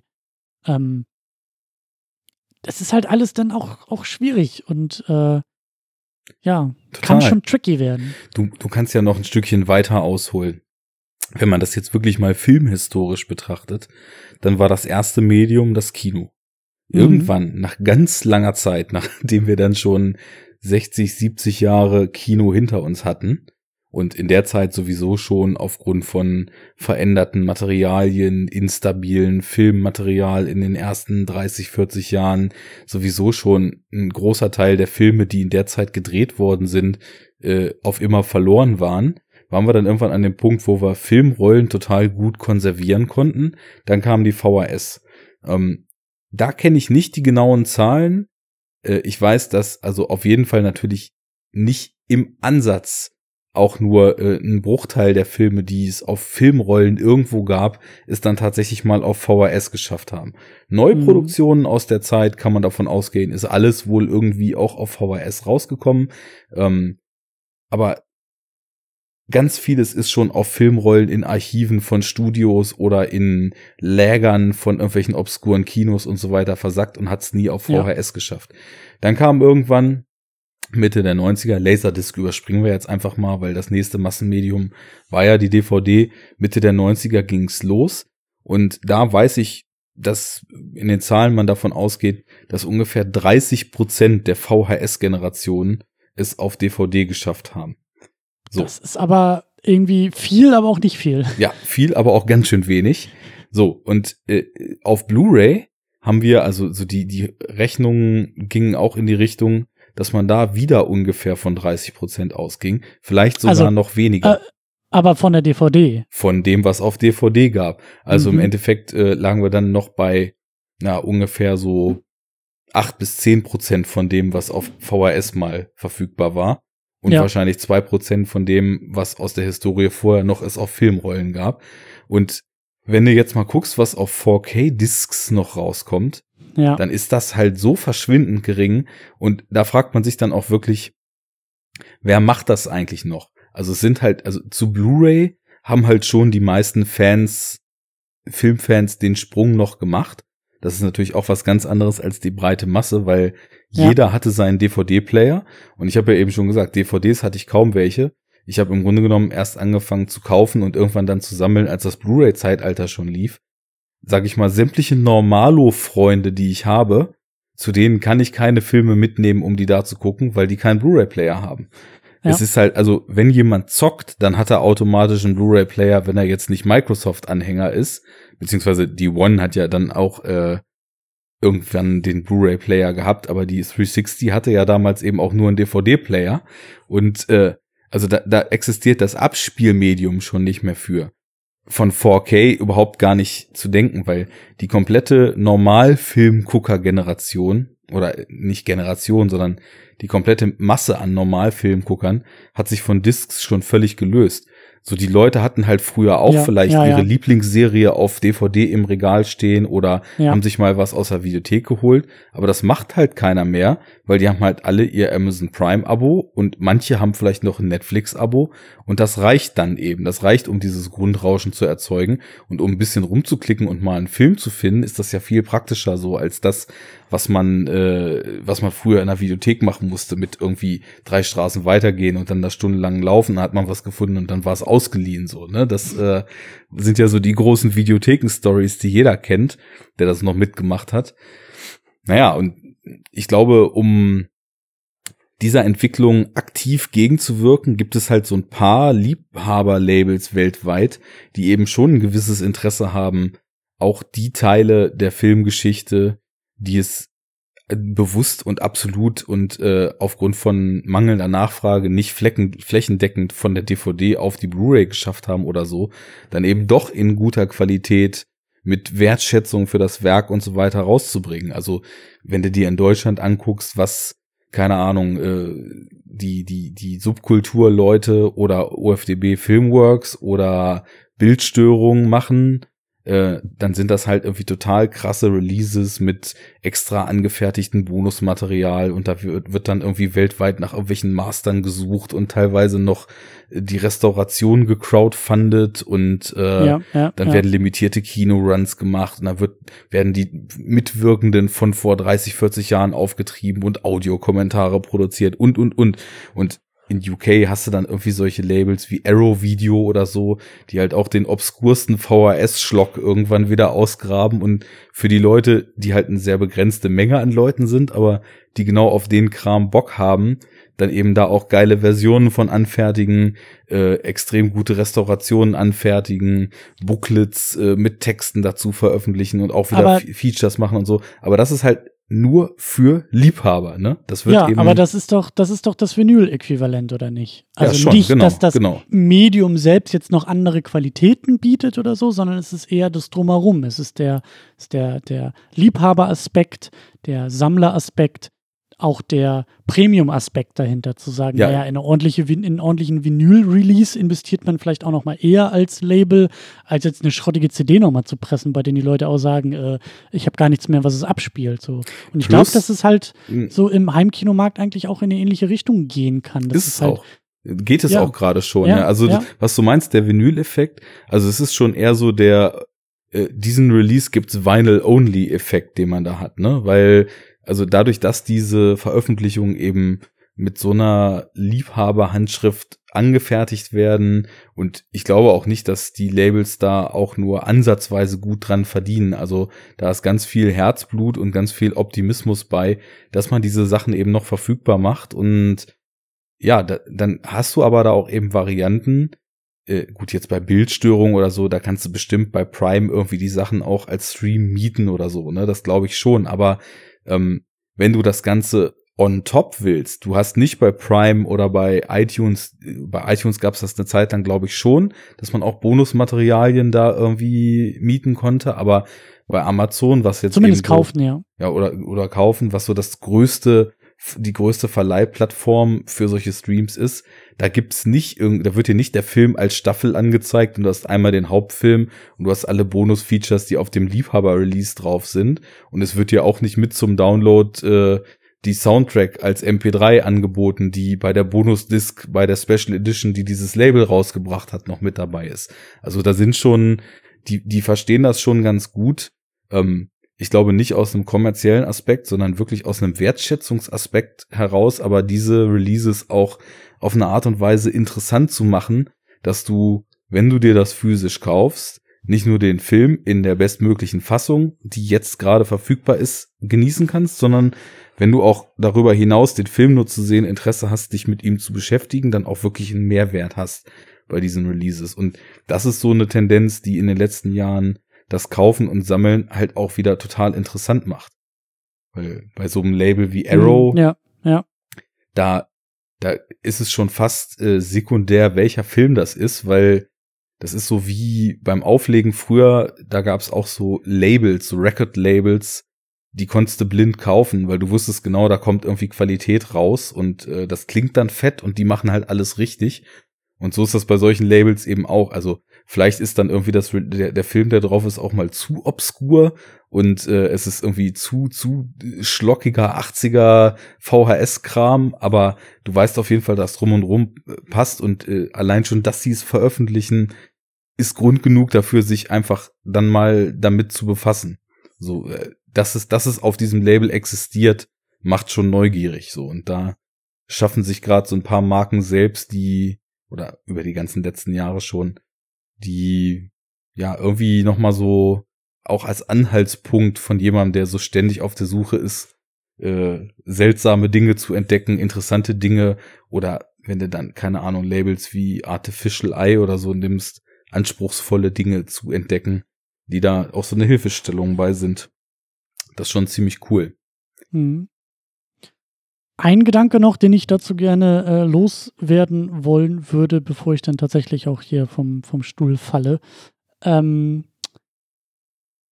was Positives wie Negatives, was so den, den Filmbereich angeht. Ähm, was ich sehr spannend finde am Medium Film oder an einem, an einem, an einem nicht nur Medium, aber an einem, äh, an einem Thema, ist die Verwertungskette von Film. Mhm. Ähm, ich habe immer den Vergleich zu Videospielen, weil ich eben auch früher viel, viel mehr, aber eben sehr, sehr gerne spiele.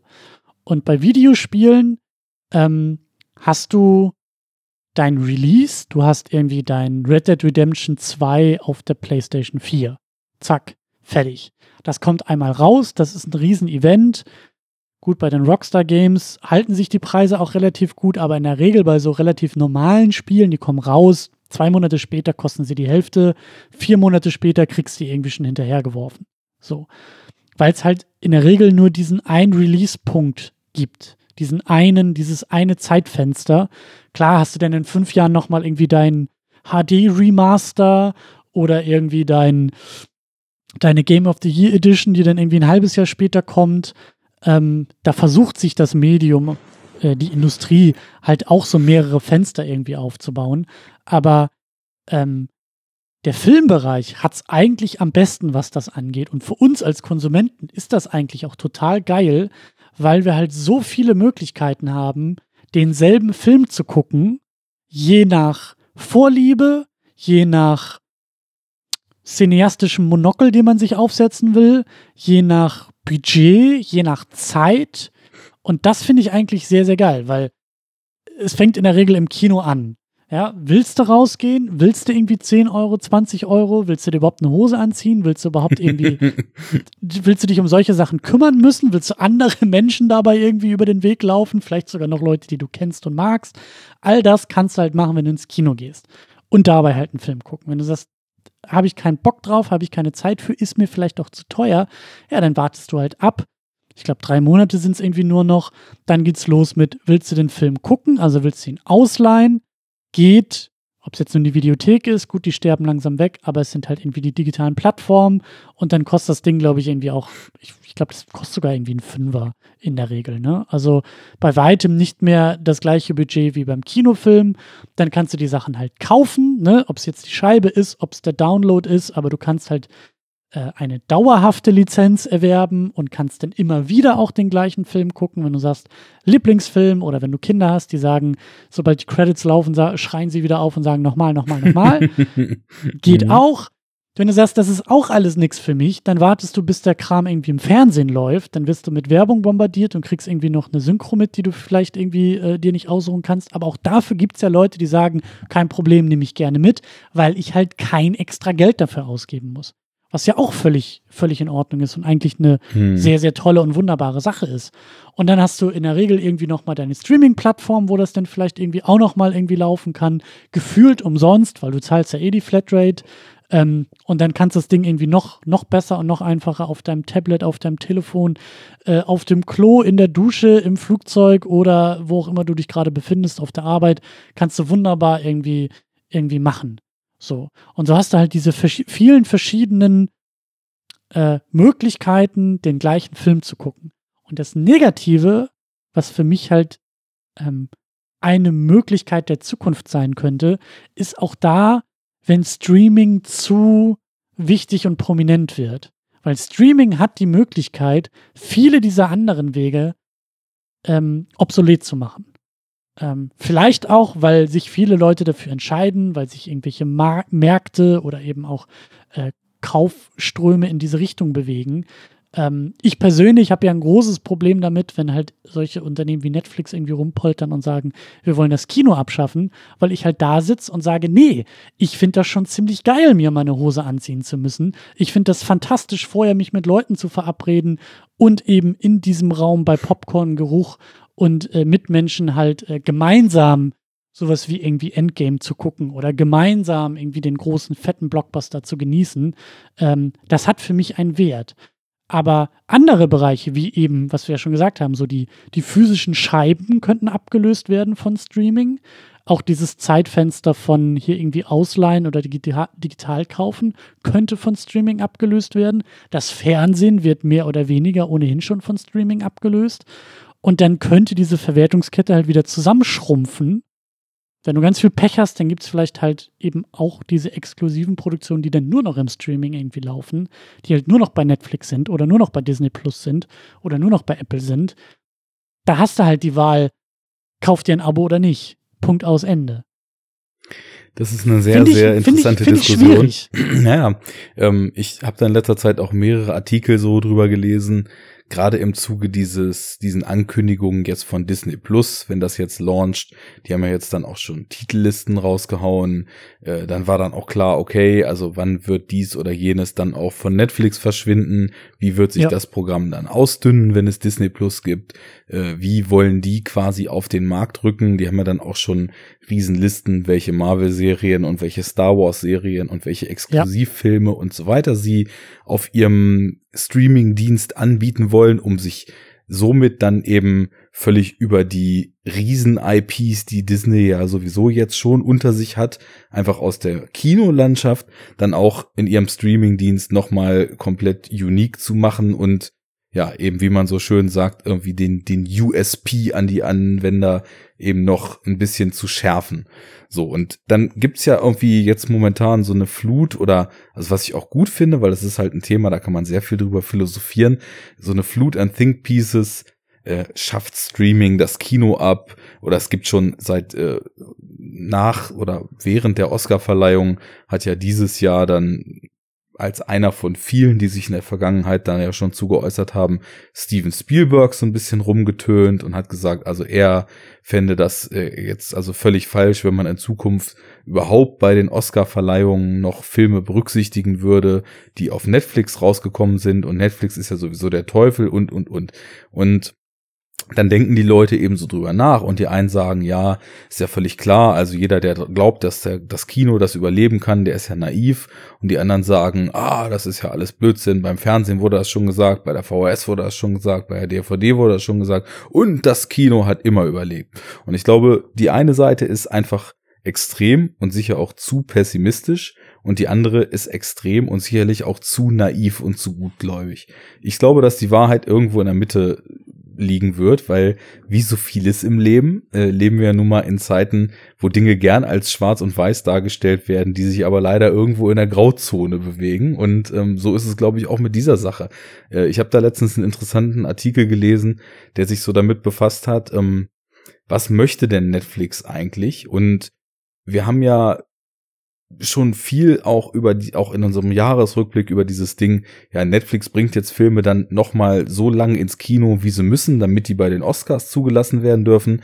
Und äh, da hast du ja auch äh, so richtig schön gerantet, ja, Netflix ist scheißegal, ob Roma großes Kino ist, Netflix will sich in sein Portal schreiben, wir haben den Film, der irgendwie so und so viel Oscar abgeräumt hat und will sich damit brüsten, damit eben die Romcom äh, für Mutti und der Actionkracher für den 13-jährigen Sohn und eben auch das Oscar-Drama für den anspruchsvollen Zuschauer dabei ist. Was da passiert, ist völlig egal. Ähm, das mag an sich schon so richtig sein. Ich glaube aber trotzdem, dass so die Spekulationen, dass gerade so in Zukunft, wo diese Streaming-Dienste sich so auseinanderklustern werden, dass die noch viel mehr versuchen werden, sich ähm, ja, was Popularität und was Strahlkraft betrifft, aufzustellen. Ne? Und da wird auch dazu gehören, irgendwie zu versuchen, diese Filme immer mehr in den Award Seasons unterzubringen. Und es ist ja jetzt so ein paar Mal so gewesen, dass Netflix eben teilweise in USA, teilweise international zähneknirschend für ein bis drei Wochen die Sachen dann doch nochmal hat zeigen lassen. Und ähm, da geht ja jetzt auch Überlegungen in die Richtung, wie werden die das in Zukunft machen? Weil es ist ja jetzt nicht so, dass Netflix ausschließlich dem Kino Filme wegkauft, sondern vielmehr, dass die sich halt eben, und da kann man jetzt auch erstmal wertungsfrei drauf gucken, weil ob das gut oder schlecht ist, weiß ich nicht, aber dass die sich teilweise als Auffangbecken für Kram, den sonst keiner wollte, teilweise aber eben auch als Auffangbecken für Sachen, wo einfach Produzenten, wo die Excel-Tabellen zu laut geleuchtet haben, kein Vertrauen in ihre eigenen Filme hatten, dann eben gezeigt haben. Und da steckt halt was Positives und was Negatives drin. Und wenn die äh, es einfach mal, also ich, ich glaube, der Marktdruck wird da so groß werden, dass die nicht ewig mit dieser konsequenten, wir zeigen die Sachen nicht vier Wochen im Kino, sowas wie die Diskussion ist ja bei Irishman da zum Beispiel auch gerade wieder am Kochen, wo halt auch Scorsese, der ja, das kann man jetzt äh, drehen und wenden, wie man will, aber der mit Sicherheit äh, einer der populärsten bis ins letzte Mark und Bein Kino liebenden Menschen der Welt ist, ähm, sich eben äh, dann eben auch schon sagt, so ja gut, es wäre schon cool, wenn er im Kino läuft, aber ich wollte halt primär erstmal diesen Film fertig machen. Und dieses ganze Projekt ist eben völlig eskaliert und unter dem Vorzeichen Netflix konnte ich das halt fertig machen, ne? Und worauf ich hinaus will, also was davon jetzt im Kino läuft, was davon Oscars kriegt, was davon nicht im Kino läuft, ob die Leute immer weniger ins Kino gehen, weil sie Dinge auf Netflix sehen können, oder ob die Leute immer weniger ins Kino gehen, weil einfach eine gesamte geschmackliche Einschrumpfung stattfindet und nur noch Eventfilme im Kino interessant sind. Das sei alles erstmal völlig dahingestellt, aber es ist halt irgendwie nicht alles per se erstmal so, dass Netflix, weil sie jetzt auf Festivals Filme einkaufen und weil sie ein paar Sachen zu Ende produzieren, die fallen gelassen werden, aktiv gegen das Kino arbeitet. Die arbeiten erstmal aktiv nur dafür, dass sie genug Subscriber haben. Fertig. Das ist, das ist deren primäres äh, Ziel. Und natürlich polemisiert irgendwie dieser CEO da auch immer gern mit seinen Sachen, die er raushaut, die auch teilweise ziemlich dämlich sind. Das braucht man, glaube ich, nicht groß äh, diskutieren. Aber insgesamt ist es doch jetzt nicht so, dass ich das Gefühl habe, Netflix äh, schreibt sich ernsthaft auf die Fahne, wir machen jetzt hier das Kino kaputt und bald sollen alle Filme der Welt nur noch bei uns laufen, sondern ja, das, das, das können die ja gar nicht bewerkstelligen. Nee, so äh, zugespitzt meinte ich das auch gar nicht, aber zumindest so diese, ähm, ähm, diese, ich, ich müsste nochmal nachgucken, ob ich mir das jetzt wirklich nur so einbilde, aber diese Polemisierung von wegen, wir sind der Nachfolger des Kinos, wir sind das nächste Kino. Kino, das ist für alte Leute und das war früher mal so und jetzt ist Streaming, jetzt ist Netflix, jetzt ist Heimkino. Das ist jetzt der Weg der Zukunft. So, so meinte ich das halt eher. Äh, nicht, dass alle Filme der Welt irgendwie nur noch auf Netflix laufen, aber dass Netflix halt eben ähm, Kino als Konkurrent sieht, obwohl es ja eigentlich nur ein Teil der Verwertungskette für Filme sein könnte oder sollte. Ich hätte auch absolut kein Problem damit. Also meine Probleme gehen halt eben dann auch eher in die Richtung, wenn Netflix irgendwie mit irgendwelchen, sei es jetzt Filmfestivals äh, im Clinch ist oder mit den Oscars irgendwie im Clinch ist, dass ich mir auch denke, warum, also die können sich doch mal schön locker machen. Also Netflix, ja. also kann Filmfestival, ja, das halt eben sagt, äh, wir, wir, spielen hier keine Netflix-Sachen, weil wir ein Kinofilmfestival sind und solange Netflix nichts ins Kino schickt, kann hier nichts von Netflix laufen dann bin ich halt ganz klar auf der Seite von Cannes und sag, ja, richtig so, genau so. Nur weil Netflix jetzt vor der Tür steht und sagt, wir wollen aber mit euch spielen, äh, heißt das noch lange nicht, dass jetzt die Regeln so lange gebrochen werden, bis sie mitspielen können. Genauso bei den Oscars. Ich finde die Debatte eigentlich sehr, sehr spannend, weil das Argument von Spielberg ja auch so ein bisschen ist, naja, Netflix sind halt Fernsehfilme. Und Fernsehfilme finden bei den Oscars auch nicht statt. Dafür gibt es denn die Emmys, die zeichnen Fernsehproduktionen aus. Viele Serien ja und den ein oder anderen Fernsehfilm auch. Und natürlich ist das auch eine sehr theoretische und das kann auch in Korinthenkackerei ausarten. Aber die Frage, was Netflix da eigentlich gerade für Filme produziert, stellt sich halt eben im Kontext einer Verleihung wie den Oscars eben neu. Ähm, weil die Oscars halt diese Definition haben, eingeführt haben, schon lange hatten. Da kann man auch gerne drüber diskutieren und sagen, sind die eigentlich noch so zeitgemäß und gehören die nicht irgendwie mal überarbeitet? Würde ich sagen, mit Sicherheit. Aber ich würde halt auch sagen, aber nicht so, damit Netflix morgen auf einmal Oscars gewinnen kann. Das, nee. das, das kann auch nicht, das kann auch nicht die, äh, der Sinn der Sache sein. Aber zu der ganzen Streaming-Sache auch nochmal so, löst Streaming irgendwie Kino ab oder löst Streaming irgendwie Fernsehen ab oder so? Ja, warte nochmal kurz, lass uns einmal kurz bei den, bei den Festivals noch bleiben. Also ich gehe da völlig mit, wenn ein Festival sagt, ein Film muss dieses oder jenes Kriterium erfüllen, damit er hier in unserer Liga spielt so wie das halt eben bei Cannes, ich weiß nicht, was da jetzt genau die Anforderungen sind, aber die reden irgendwie von Kinofilmen und äh, da wird sicherlich dann eine Definition geben, dass Kinofilme so und so viel äh, Wochen irgendwo gezeigt werden müssen in so und so viel Seelen, um quasi da in oder es, es werden sollen, um in diesem Wettbewerb zu sein. Was ich aber erstmal so fragwürdig finde, weil das sind ja größtenteils Filme, die vor ihrem Release äh, auf diesen Festivals dann eben geschaltet sind. Also das, was in Cannes gewinnt, kommt ja meistens erst Monate später international überhaupt ins Kino. Das heißt, weil jetzt, wer jetzt der Verleih hinter diesem Film ist, das ist ja erstmal völlig unabhängig davon, was es für ein Film ist. Für, also bei den Oscars, da gibt es diese Vorgabe, so und so viele Wochen in so und so viele Kinos in LA, dann ist der Film Oscar-relevant. Punkt. So, das ist ein Regelwerk ob das zeitgemäß ist, ist völlig egal. Wenn das Regelwerk so besteht, dann sind Quali Filme qualifiziert, die dem entsprechen. Ist ja auch in Vor-Netflix-Zeiten schon passiert, dass Filme dann irgendwie zu kurz oder in zu wenig Seelen gezeigt wurden, um da für die Oscars zugelassen zu werden. Victoria äh, konnte nicht für die Oscars nominiert werden als bester fremdsprachiger Film, weil die Hauptsprache des Filmes Englisch ist. Ja, die also, fast also die ganze Zeit Englisch miteinander. Ja. Genau. Ne? Also da gibt es Regeln, ob die abstrus sind, ob die nicht zeitgemäß sind, sei dahingestellt. Den hat man zu entsprechen, sonst herrscht halt Willkür. So, aber ja. bei so bei sowas wie kann, wo halt das meiste, was da läuft, teilweise in Wettbewerb geschickt wird, ohne überhaupt bis jetzt einen Verleih zu haben, wo überhaupt nicht klar ist, ist das jetzt ein Kinofilm oder nicht ein Kinofilm. Da sehe ich sowas als komplett reaktionäre Geste gegen neue Vertriebswege, wo einfach per se geblockt wird, weil man da einen vermeintlichen Feind wittert. Und da würde ich mich fragen, man muss in, in dieser Betrachtung viel, viel stärker zu dem Kern kommen und sich fragen, was macht denn einen Film aus? Was ist ein Film? Ist ein Film darüber definiert, dass er mit einem Projektor auf eine Leinwand geschmissen wird? Oder ist ein Film darüber definiert, dass er mit einer Kamera gefilmt Dinge zeigt, die uns in irgendeiner Form bewegen sollen und in irgendwie in irgendeiner Form einen Zuschauer haben und mit ihm interagieren. Und da finde ich es dann alles andere als filmliebend aufgrund des Auswertungsmediums da eine Restriktion zu bringen, weil wenn jetzt Scorsese einen Salesman dreht oder Alex Garland einen Annihilation dreht oder von mir aus auch äh, ein JC Chander, der mit äh, mit äh, hier mh, hm, dem Wall Street Film da und dem mit Oscar Isaac und Jessica Chastain irgendwie brillante Kinofilme, die auch viel Anklang gefunden haben. Wenn der jetzt seinen äh, neuen Triple Frontier auf Netflix dreht, ähm, das, das sagt jetzt erstmal überhaupt nichts darüber, dass der auf Netflix ist. Ist der jetzt weniger ein Film als äh, seine vorherigen Filme? Weil der auf Netflix ist und kann deswegen nicht in einem Filmfestival auf einer Leinwand gezeigt werden? Das will mir nicht ja, so richtig in den Kopf.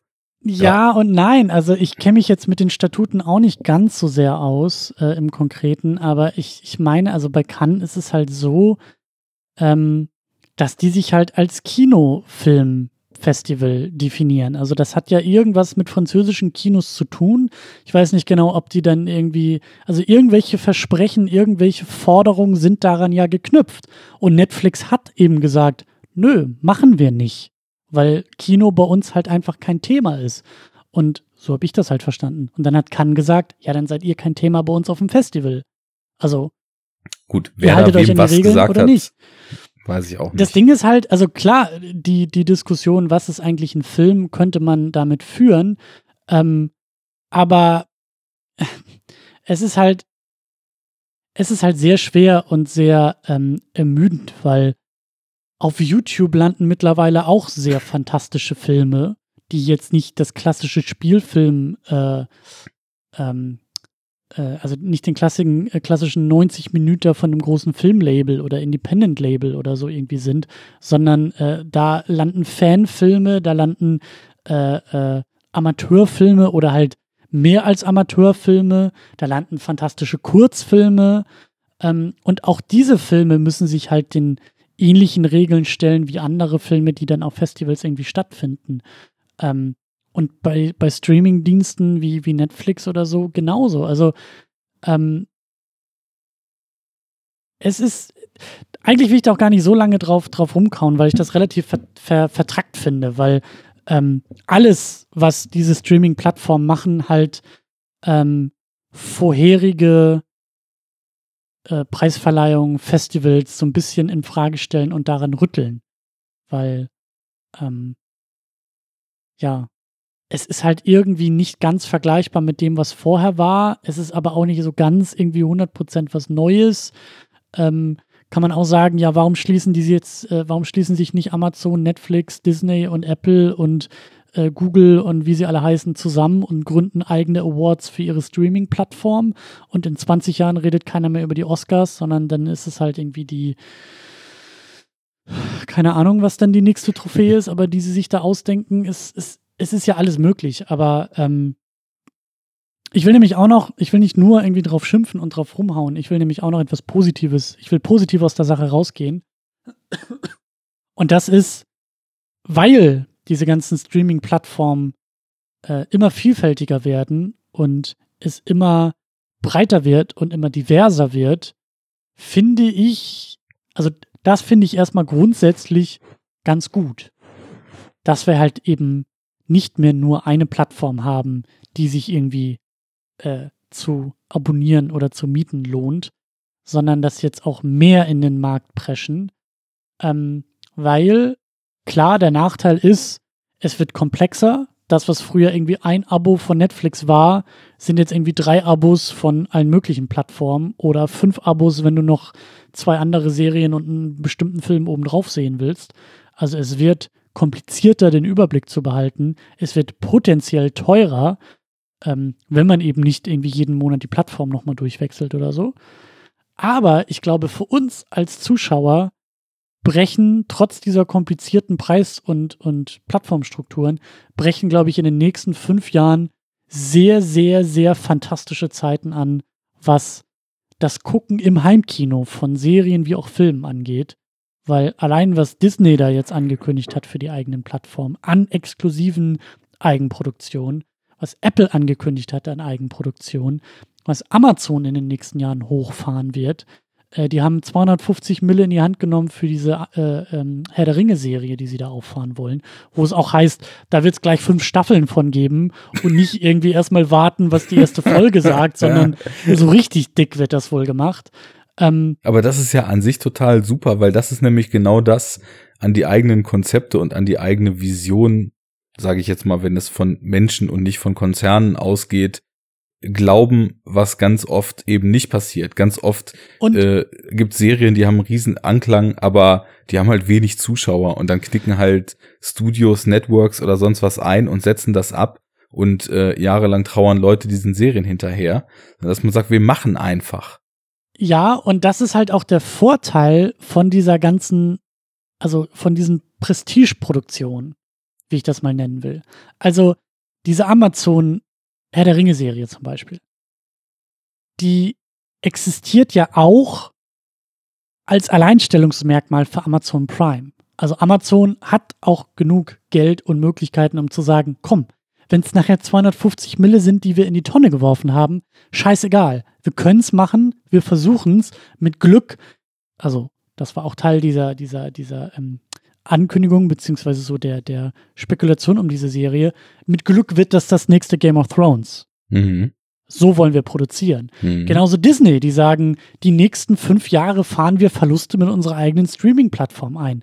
Ist kein Problem, weil wir das als langfristige Investition ansehen. Mhm. Guck dir Netflix an, die halt legendär sind, wie viel Geld sie verbrennen dürfen, wie viele Schulden sie machen dürfen, ähm, weil den halt, also, ne, weil das halt auch eine Investition in die Zukunft ist. Apple ist ein Unternehmen mit 12.000 Milliarden Dollar in der Kriegskasse. Die sagen, pff, eine Milliarde, zwei Milliarden, äh, gefühlt äh, ist das irgendwie aus der Kaffeekasse bezahlt für, für so Eigenproduktion. Ja, klar. Und wir sitzen daneben und sagen, was? Spielberg produziert irgendwie für Apple, äh, Disney produziert eigene Star Wars-Serien für ihre Plattform, äh, wir kriegen eine Herr der Ringe-Serie auf Amazon.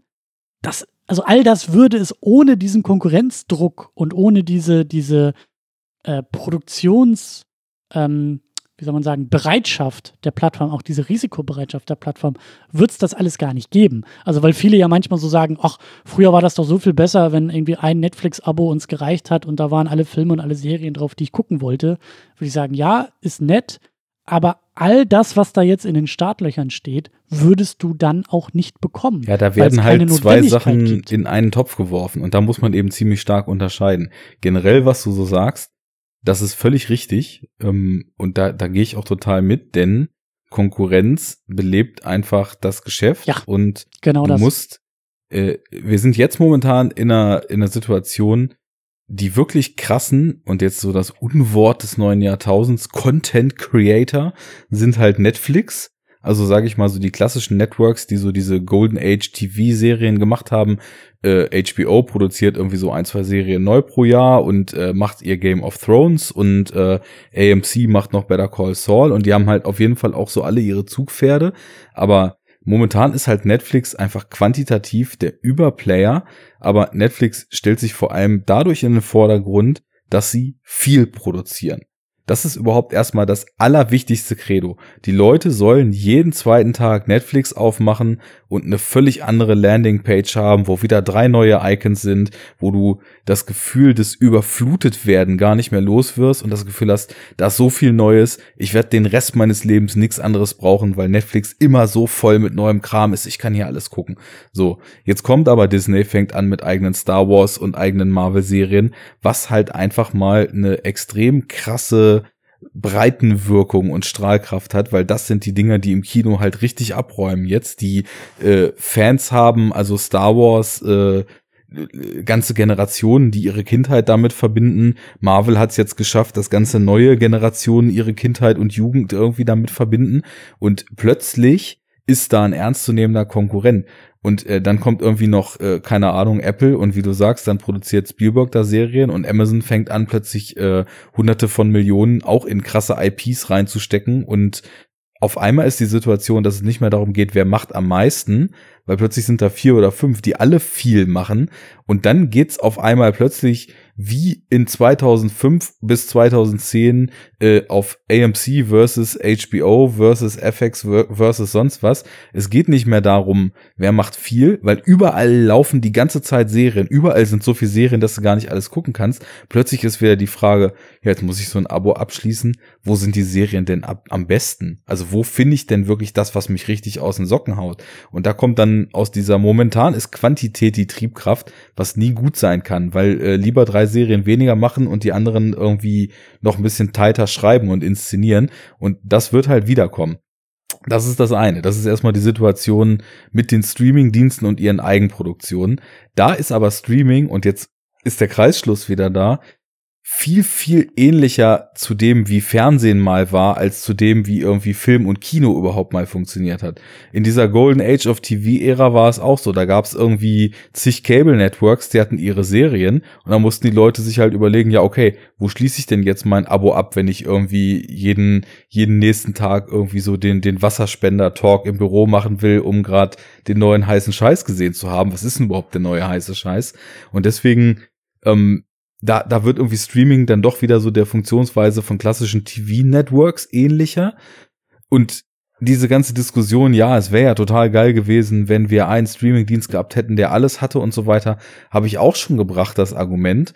Aber wir reden mit Netflix, mit Disney Plus und so weiter jetzt überhaupt nicht mehr von Companies, in deren Range das liegt, das zu werden, was man sich da vorstellt. Die wollen was ganz anderes. Die wollen TV-Networks im Internet werden, die über eigene Sachen Alleinstellungsmerkmale haben. Also im Grunde genommen, wir haben, wir haben zwei Diskussionen. Die eine haben wir vorhin schon in Bezug auf Blu-ray, Heimkino, VHS und sonst was geführt. Eine Frage ist, wie mache ich folgenden Generationen simpel in der gesamten Breite, in anständiger Qualität und zu einem bezahlbaren Preis das komplette Filmerbe verfügbar. Und da ist die Antwort halt nicht Netflix, da war die Antwort auch noch nie Netflix, da gibt's derzeit noch keine Antwort, äh, haben wir vorhin diskutiert. Wer wirklich Liebhaber ist, kommt irgendwie um Blu-rays nach wie vor nicht rum. Äh, die am meisten Filmgeschichte kannst du dir reinziehen, wenn du dir in einer einigermaßen gut sortierten Stadtbibliothek einen Ausweis machst und dahin rennst und dir DVDs und Blu-rays holst und äh, dich einmal Arthouse und, zu, und zurück und hier jetzt irgendwie auch noch ein bisschen neuer deutscher Film dazu durch die Filmgeschichte guckst. Äh, aber so, also das ist im Grunde genommen ein Archiv, was man da fordert. Ein Filmarchiv, was online ist, was einen bibliothekarischen Anspruch hat und äh, wo im Endeffekt sich jeder weltweit irgendwie seinen Leihausweis machen kann und dann da die Streams abrufen kann. Aber das will nicht Netflix, das will nicht Disney, das will nicht Amazon. Die wollen im Kampf um die Neuerschaffung von, von Serien und Filmen Oberwasser gewinnen gegenüber ihren Konkurrenten und wollen aus einem Business Model heraus Leute an sich binden über die Bereitstellung von exklusiven Dingen. Also im Grunde genommen, wir brauchen ein Archiv, bis zum Launch von Netflix, was alles, was bis dahin in der Filmgeschichte und Seriengeschichte entstanden ist, archiviert und abrufbar macht. Und äh, wir brauchen quasi die, die Instanzen, die jetzt noch Filme und Serien weiter produzieren und die sich in einem anständigen Wettbewerb wie früher Studios in Hollywood oder wie später TV-Serien im äh, TV-Networks in den Cable-Networks der USA durch Konkurrenz und durch Angebot von vergleichbarem und vergleichbarer Qualität irgendwie zu Höchstleistungen motivieren, äh, ja, um, um Neues zu erschaffen. Aber ich finde, das sind zwei Diskussionen, da habe ich letztens nämlich eine ganze Weile drüber nachgedacht, die oder zwei Forderungen, die überhaupt nicht miteinander vereinbar sind, weil mittlerweile die Ziele dieser Dienste und Firmen, und damit schließe ich es ab, so weit von Konservieren des Filmerbes entfernt sind, dass das unterschiedliche Welten sind, die da aufeinanderprallen. Und ähm, ja, und ähm, da hat sich eben auch der Markt verändert. Netflix ist gestartet als Alternative zum äh, zur Videothek, zum äh, deren Kerngeschäft war ursprünglich mal Scheiben zu verschicken, also äh, du klickst dir bei Netflix auf der Website äh, Batman Begins als DVD und übermorgen ist in der Post Batman Begins auf DVD und dann kannst du den zu Hause dir angucken und nach drei Tagen packst du den wieder in den Umschlag und schickst den zurück an Netflix. So haben die ja ursprünglich mal angefangen. Ja. Dann kamen sie halt mit ihrer Streaming-Plattform und haben gesagt, ey, hier nichts mehr Scheiben verschicken, wie cool ist das denn? Du klickst nur noch drauf und der Film geht los und waren halt genauso wie eine Videothek breit und vielfältig aufgestellt, ja. weil auch alle entsprechenden, wie du so schön gesagt hast, Content-Inhaber gesagt haben, ey cool, das ist ja vielleicht ein weiteres Standbein zu Kino und Heimkino und Fernsehen und Ausleihen und Kaufen. Und das hat jahrelang gut funktioniert, bis dann absehbar war, dass eben so jemand wie Disney was eigenes aufbauen will, dass vielleicht auch noch der ein oder andere weitere Anbieter lieber was eigenes, lieber sein eigenes Netflix bauen will. Und dann hat Netflix natürlich gesagt, ja gut, wenn hier eh alle äh, langsam gehen, dann legen wir den Schalter um und machen den Scheiß halt selber. Also irgendwas müssen wir ja auch zeigen. Irgendwas ja, wollen wir ja zeigen. Und dann produzieren wir es halt selber und dann gehört es auch uns. Dann sind wir nicht nur die, die Videothek, die die Scheiben anderer hier irgendwie ausstellt, sondern wir sind auch die Produzenten und wir haben eine einzige Verwertungskette und sind nicht mehr abhängig von den anderen. Das war auch absolut folgerichtig und konsequent für Netflix und auch absolut folgerichtig für alle anderen Unternehmen, dass die versuchen, jetzt was Eigenes auf die Beine zu stellen. Ähm, also Weil ein neues Businessmodell dadurch entstanden ist einfach. Genau. Und ich meine, für die ist es halt auch nachvollziehbar zu sagen, hm, Moment mal, wenn vielleicht auch Sehgewohnheiten sich verändern und eines Tages vielleicht mehr und mehr Leute das Zeug zu Hause gucken wollen, dann wollen wir ja eigentlich nicht, dass hier unsere Inhalte von irgendeinem so anderen dahergelaufenen Unternehmen, Startup, Silicon Valley Unternehmen äh, abhängig sind. Da hat halt die Musikindustrie ja legendäre Lektionen gelernt, die nach wie vor alle anderen Unterhaltungsbereiche äh, als Warnung ja immer noch ansehen, weil bei denen war es ja genau ja, so. Oder auch nicht, ne? Also wie konsistent sich zum Beispiel die, die Buch- und Literaturindustrie jeglicher Zukunft verweigert, ist halt schon beachtlich, ne? Also da merkt man, obwohl das damals so krass den Bach runterging, alle haben da nicht draus gelernt. Ja, aber also nicht nur das den Bach runtergehen, sondern der, der, das große Problem für die Musikindustrie war ja eben auch, dass die sich mit Apple eingelassen haben. Also klar. Äh, ich glaube nicht, dass es ein Problem war. Ich glaube, für, Apple. Doch, für die Musikindustrie schon, weil, also Piraterie war natürlich ein großes Problem. Aber der große Trick bei Apple war ja, dass die bei, der, bei den Musiklabels angeklopft haben und gesagt haben: hey, wir haben eine Idee und das wäre eine super Alternative zu Piraterie. Und das Apple, was so angeklopft hat bei den Musikunternehmen, das war vor 2003. Das war auch, glaube ich, noch, ich weiß gar nicht, ob sie geklopft, ich glaube, sie hatten geklopft und hatten auch schon den iPod. Aber der iPod lief am Anfang nur auf Mac-Geräten. Macs und iPods waren damals so klein, dass die natürlich, dass die Labels gesagt haben, pff, ja klar, kein Problem, was soll schon passieren? Ein bisschen mehr Geld verdienen nebenbei für diese obskuren Typen, die da irgendwie mit diesen weißen Laptops und äh, äh Kopfhörern rumrennen. Aber die Warum weißen nicht? Kopfhörer, die haben sie zu Stilikonen des Jahrtausends gemacht. Und das ist der Punkt, dass halt die Verträge gemacht wurden und dann ist Apple halt explodiert. Dann gab es die iPods auf einmal für Windows, dann gab es iTunes für Windows, dann waren das auf einem, also dann ist das komplette Unternehmen mit diesem äh, iPod so extrem gewachsen und explodiert, dass auf einmal dieses obs diese obskure Plattform iTunes für diese obskuren Geräte iPods der Standard wurde in Sachen digitalen Musikvertrieb. Und was halt für uns als Konsumenten war das halt ziemlich gut, weil das, was Apple da durchgesetzt hat, auch für uns Konsumenten in der Regel gut war.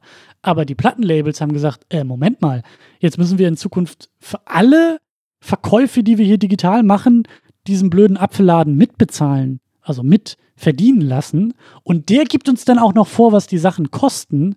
Der gibt uns dann auch noch vor, wie das alles verkauft wird. Die haben halt eine Menge ähm, Marktmacht dadurch verloren. Das schon, und aber ich das, glaube. Das will halt zum Beispiel, das will halt die Filmindustrie nicht. Die Filmindustrie will halt eben, deswegen setzen die jetzt auch alle auf eigene Plattformen, die wollen halt nicht, dass da irgend so ein Zwischenhändler sitzt und denen irgendwie noch Vorschriften machen kann, wie viel die an ihren eigenen Film verdienen oder sowas. Davor Gut, haben die alle Angst. Da leben wir natürlich jetzt auch dann in anderen Zeiten und äh, in anderen Grundvoraussetzungen, als das damals mit der Musik war. Also ich würde nach wie vor nicht sagen, dass es da aus damaliger Sicht kurzfristig, mittelfristig oder langfristig ein Problem ist, weil wenn es diesen obskuren Apple-Laden mit seinem Store nicht gegeben hätte, der, dessen weiße Kopfhörer plötzlich irgendwie zum absoluten Lifestyle-Tool wurden und plötzlich jeder Prominente der Welt und auch jeder, der es gern werden wollte, um irgendwie hip zu sein, diese weißen Kopfhörer und eben dazugehörig dann eben diesen iPod haben wollte, dann wär die, wären die, glaube ich, einfach komplett zerbrochen, weil die hätten es nicht so zersplittert, wie wir es jetzt mit nein, dem nein, Streaming nein, sehen, nein, nein, hätten, nein. hätten die nicht die geschafft. Labels, die Labels hätten ihre eigenen Plattformen gegründet. Jedes Label hätte eine eigene Platt Plattform gehabt. Die Preise hätten sich alle wahnsinnig unterschieden. Die Kopierschutzmechanismen hätten dafür gesorgt, dass es auf keinem einzigen Player funktioniert. Kein Computer der Welt hätte das jemals abgespielt. Aber die Labels hätten gedacht, boah, das wäre doch besser gewesen. Damit hätten wir doch den großen ja, Rubel Damit können. fasste genau das zusammen, was ich meinte. Also sie wären halt baden gegangen, weil kein Schwein dort was gekauft hätte, anstatt es äh, quasi illegal bei Napster oder eMule oder äh, LimeWire oder sonst wo runterzuladen. Aber, also, aber du weißt, wie es ist. Sowas sehen die ja nicht. Natürlich Sowas nicht. sehen die ja nicht. Weil also, jeder ja in der Lage ist, das beste System der Welt zu kreieren. Und äh, auch wenn viele vielleicht noch denken, wir hätten das damals viel besser gekonnt, nee, hätten sie nicht. Also bei dem, ja. was Piraterie irgendwie Ende der 90er oder also ganz, ganz weit Ende der 90er und Anfang der Nullerjahre dann für einen Teil ausgemacht hat. Die einzige Industrie, die überlebt hätte, wären irgendwie in USA Country und in Deutschland Volksmusik gewesen, weil die noch CDs verkaufen und alles andere wäre irgendwie kläglich vor die Hunde gegangen, wenn da kein Apple gekommen wäre und mit dem iTunes Store nämlich genau dieses Monopol, was es jetzt eben für Filme nicht gibt, geschaffen hätte. Eine ja. Anlaufstelle, wo jeder sämtliche Musik kriegt, zu einem vertretbaren Preis sich das äh, noch viel praktischer als auf CD kaufen kann, überall mit hinnehmen kann, hören kann und da wenig Hackmack mit hat und dann plötzlich sich keine Gedanken mehr machen muss, dass die Grün-Weißen anklopfen und sagen, übrigens von ihrem Torrent wurden irgendwie Teile von Britney Spears mitge mitgeschert, also es macht jetzt erstmal 14.000 Euro Strafe. So, äh, das, das ist halt schon alles so gut gelaufen. Aber ich verstehe es auch, ähm, weswegen sie das jetzt nicht wollen, weil die Anzugträger wollen natürlich immer den größten Teil vom Kuchen und äh, nochmal so ein iTunes Store für Filme sozusagen. Ich meine, iTunes hat ja auch Filme und so weiter, aber da hat es, weil die Vertriebswege für Filme ja natürlich auch ganz anders sind und die Verwertungskette, die du ja vorhin schon sehr detailliert dargelegt hast, deswegen ist das ja eine andere Welt. Also Musik, die brauchst du nur irgendwie zu hören. Da gibt's natürlich auch das Radio noch, aber die kommt raus und dann musst du sie irgendwie kaufen. Da gibt's nicht vorher irgendwie noch die rein Exakt. Äh, die, ja, also das, das, das ist halt eine andere Infrastruktur und du kaufst die gleiche Musik nicht irgendwie fünfmal, aber du ja. kannst den gleichen Film fünfmal bezahlen und unterschiedlich erleben. Ja, genau, genau. Ja. Ähm, ja, spannend, wo das hingeht. Und dieses Ding so mit, wenn die Anzugträger die Entscheidung hätten und jeder packt sein eigenes Brötchen, ich finde so ein bisschen sehen wir das jetzt tatsächlich im Streaming-Bereich, weil tatsächlich ja, irgendwie ja. jetzt jeder dahergelaufene Anzugträger, jedes Label, jede, jedes Studio auf die Idee kommt, eine eigene Plattform aufzubauen und viele halt auch vorhersehbar damit voll an die Wand fahren werden, so wie halt CBS in den USA, der Fernsehsender irgendwie mit Star Trek und jetzt Twilight Zone und ich glaube, Warner Brothers will irgendwie auch eine eigene Plattform starten. Disney tut es ja jetzt gerade. Gut, die sind halt irgendwie auch mit Fox mittlerweile groß genug, dass das was werden kann. Ähm, in UK, beziehungsweise von UK in den USA, gibt es diese Britbox, die jetzt irgendwie neu passieren wird, wo irgendwie BBC und ITV sich zusammengeschlossen haben und auch irgendwie eine eigene Plattform, Streaming-Plattform irgendwie gründen. Und ähm, äh, du da dann auch nochmal irgendwie bezahlen kannst. Und hier hast du dann halt irgendwie Sky und Sky Ticket, die irgendwie so ein paar Sachen noch abgegriffen haben und ein paar Eigenproduktionen haben. Und ich glaube halt auch, dass, je, obwohl ich gesagt habe, je mehr Konkurrenz, desto besser. Und da werden jetzt auch in den nächsten Jahren noch die, die Plattformen in, in, äh, explodieren, aus, aus, aus dem Boden sprießen. Aber gleichzeitig wird es auf lange Sicht sich auf, weiß ich nicht, vielleicht drei, vier, maximal fünf, die da überleben werden. Und die werden alle oder die meisten von denen werden auch noch andere Geschäftsbereiche haben, außer Streaming. So, Na klar. Netflix ist so der einzige, der irgendwie das als Kerngeschäft hat.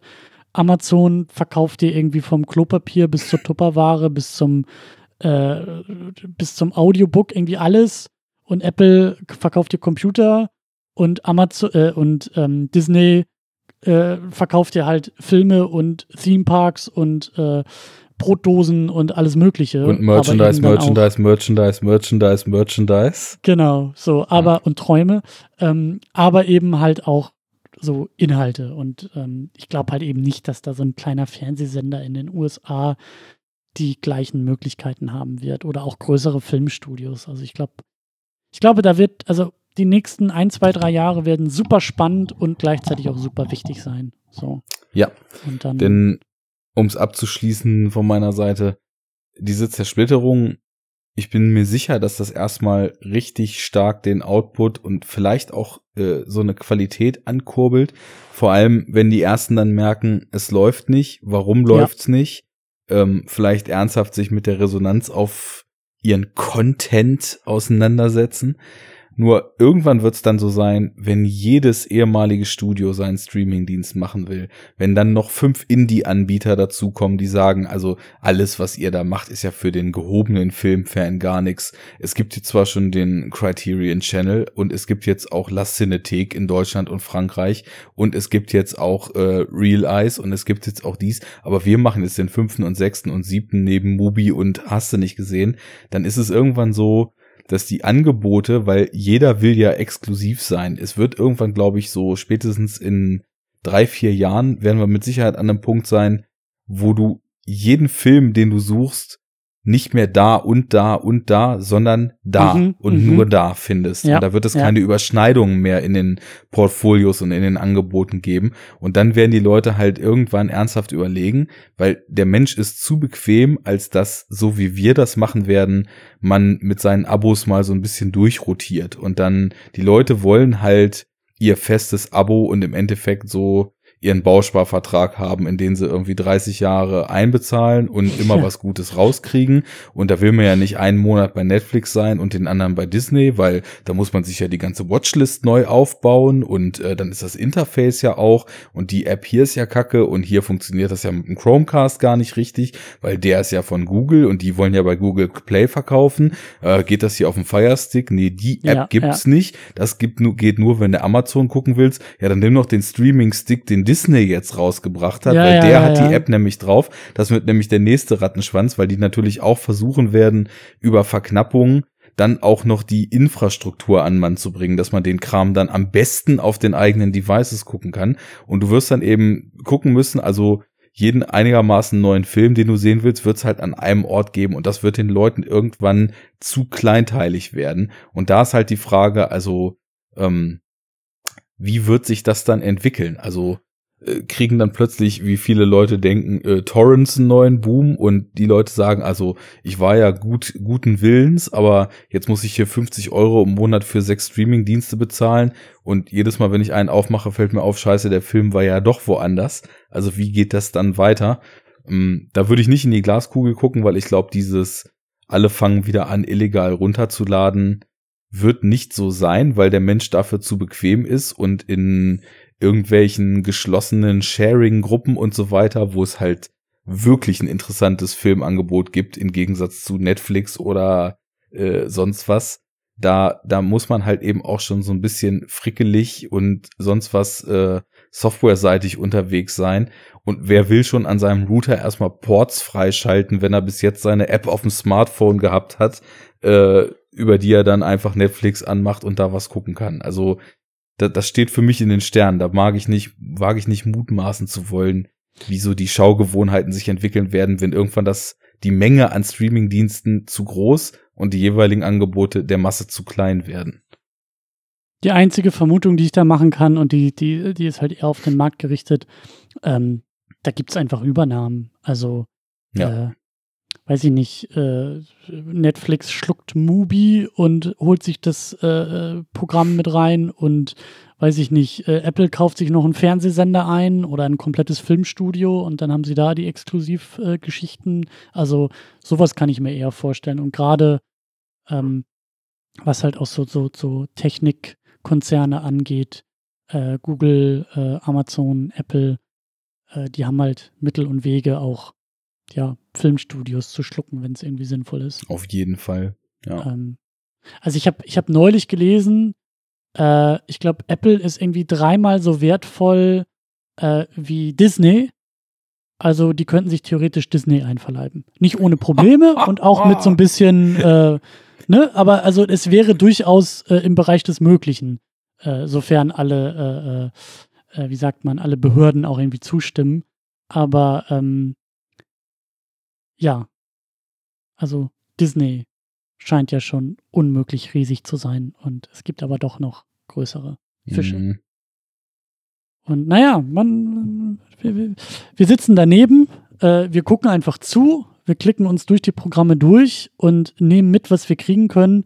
Und äh, in drei, vier, fünf Jahren äh, kommen wir wieder zusammen hier auf der virtuellen äh, Enough Talk Couch und schauen mal ein bisschen zurück und weiter nach vorne, was so die Zukunft dann bringen wird. Ja, ist irgendwie witzig, dass wir jetzt von ganz woanders den Schwenk gemacht haben, um dann doch bei unserer lange irgendwie hinter den Kulissen besprochenen Netflix 2.0 Sendung anzukommen, nur um zu merken, dass es gar nicht mehr möglich ist, diese Sendung ausschließlich über Netflix zu machen, weil die Gleichung sich schon wieder total verändert hat und jetzt einfach deutlich mehr und deutlich anderes noch eine Rolle spielt. Also klar, man könnte sich über das System Netflix und äh, was die so machen auch lang unterhalten, aber ich habe das Gefühl, dass da eigentlich jetzt mittlerweile, also wann haben wir die Sendung aufgenommen? Vor zwei und einem Vierteljahr oder so, ne? Und das Hätte seitdem. ich jetzt auch gedacht, zwischen zwei und drei ja, Jahren. So, ja. so Anfang 17 war das. Äh, dass seitdem eigentlich sich Netflix ziemlich, mh, ziemlich routiniert auf den gleichen Rhythmus eingefahren hat. Die ballern Serien raus, die ballern Filme raus, äh, die schieben Alibi technisch mal mehr, mal weniger interessante Filme von anderen Anbietern noch dazwischen, damit das Angebot dick aussieht. Aber ähm, das ist halt so deren Modell und über quantitative Angebotsstrategie holen die sich halt immer mehr Subscriber. Und ich habe nicht das Gefühl, dass sich in der Zeit irgendwie strategisch dann noch mal groß was umgestellt hat. Also als wir das letzte Mal gesprochen hatten, da haben sie ja vorher irgendwie noch diese Action-Shows und, und so Reality-Shows ins Programm genommen, die sich aber irgendwie nicht durchgesetzt haben. Also vielleicht schmeißt die auch mein Algorithmus nur raus, weil er irgendwie denkt, das interessiert mich sowieso nicht. Aber ich sehe nach wie vor irgendwie nur Comedy-Specials, Serien und Filme halt, ne? Ähm, ja, und ansonsten habe ich nicht das Gefühl, dass die nochmal konzeptuell irgendwas maßgeblich umgestellt haben, außer dass sie halt irgendwie wöchentlich jetzt auch Original-Filme mit drin haben. Aber ja, irgendwie ist da auch schon, die haben sich in, in ihrem Funktionsmaß, äh, was sie so anbieten, ist jetzt irgendwie auch schon gemütlich gemacht in den letzten Jahren. Ist zumindest so meine Einschätzung des Ganzen. Ja. Ja, aber das kommt davon, wenn ich irgendwie bei Enough Talk zu Gast bin, dann Ja. müssen wir ja zwangsläufig irgendwie über Netflix reden. Hier Ja. kann ich das ja mal. Das ist doch schön. Äh, dafür sind wir da. Dafür stehen wir mit unserem Namen. Wir haben enough getalkt. Äh, boah, geil. Ähm, unnormal. ja. ähm, ja, schön, dass du hier über etwas sprechen konntest, über das du sprechen wolltest.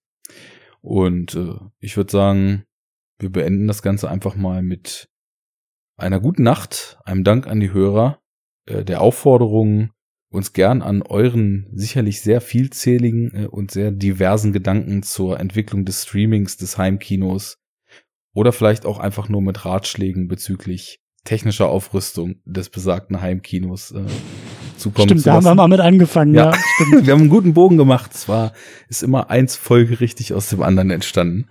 Ähm, ja, und das. über Lotte müssen wir wohl beim nächsten Mal sprechen. ja, stimmt. Stimmt. Äh, das machen wir. Vielen Dank für die Einladung und äh, die Möglichkeiten und einen wunderbaren Abend und eine gute Nacht noch. Tschüss. Sehr schön. Dank dir, Christian. Bis bald.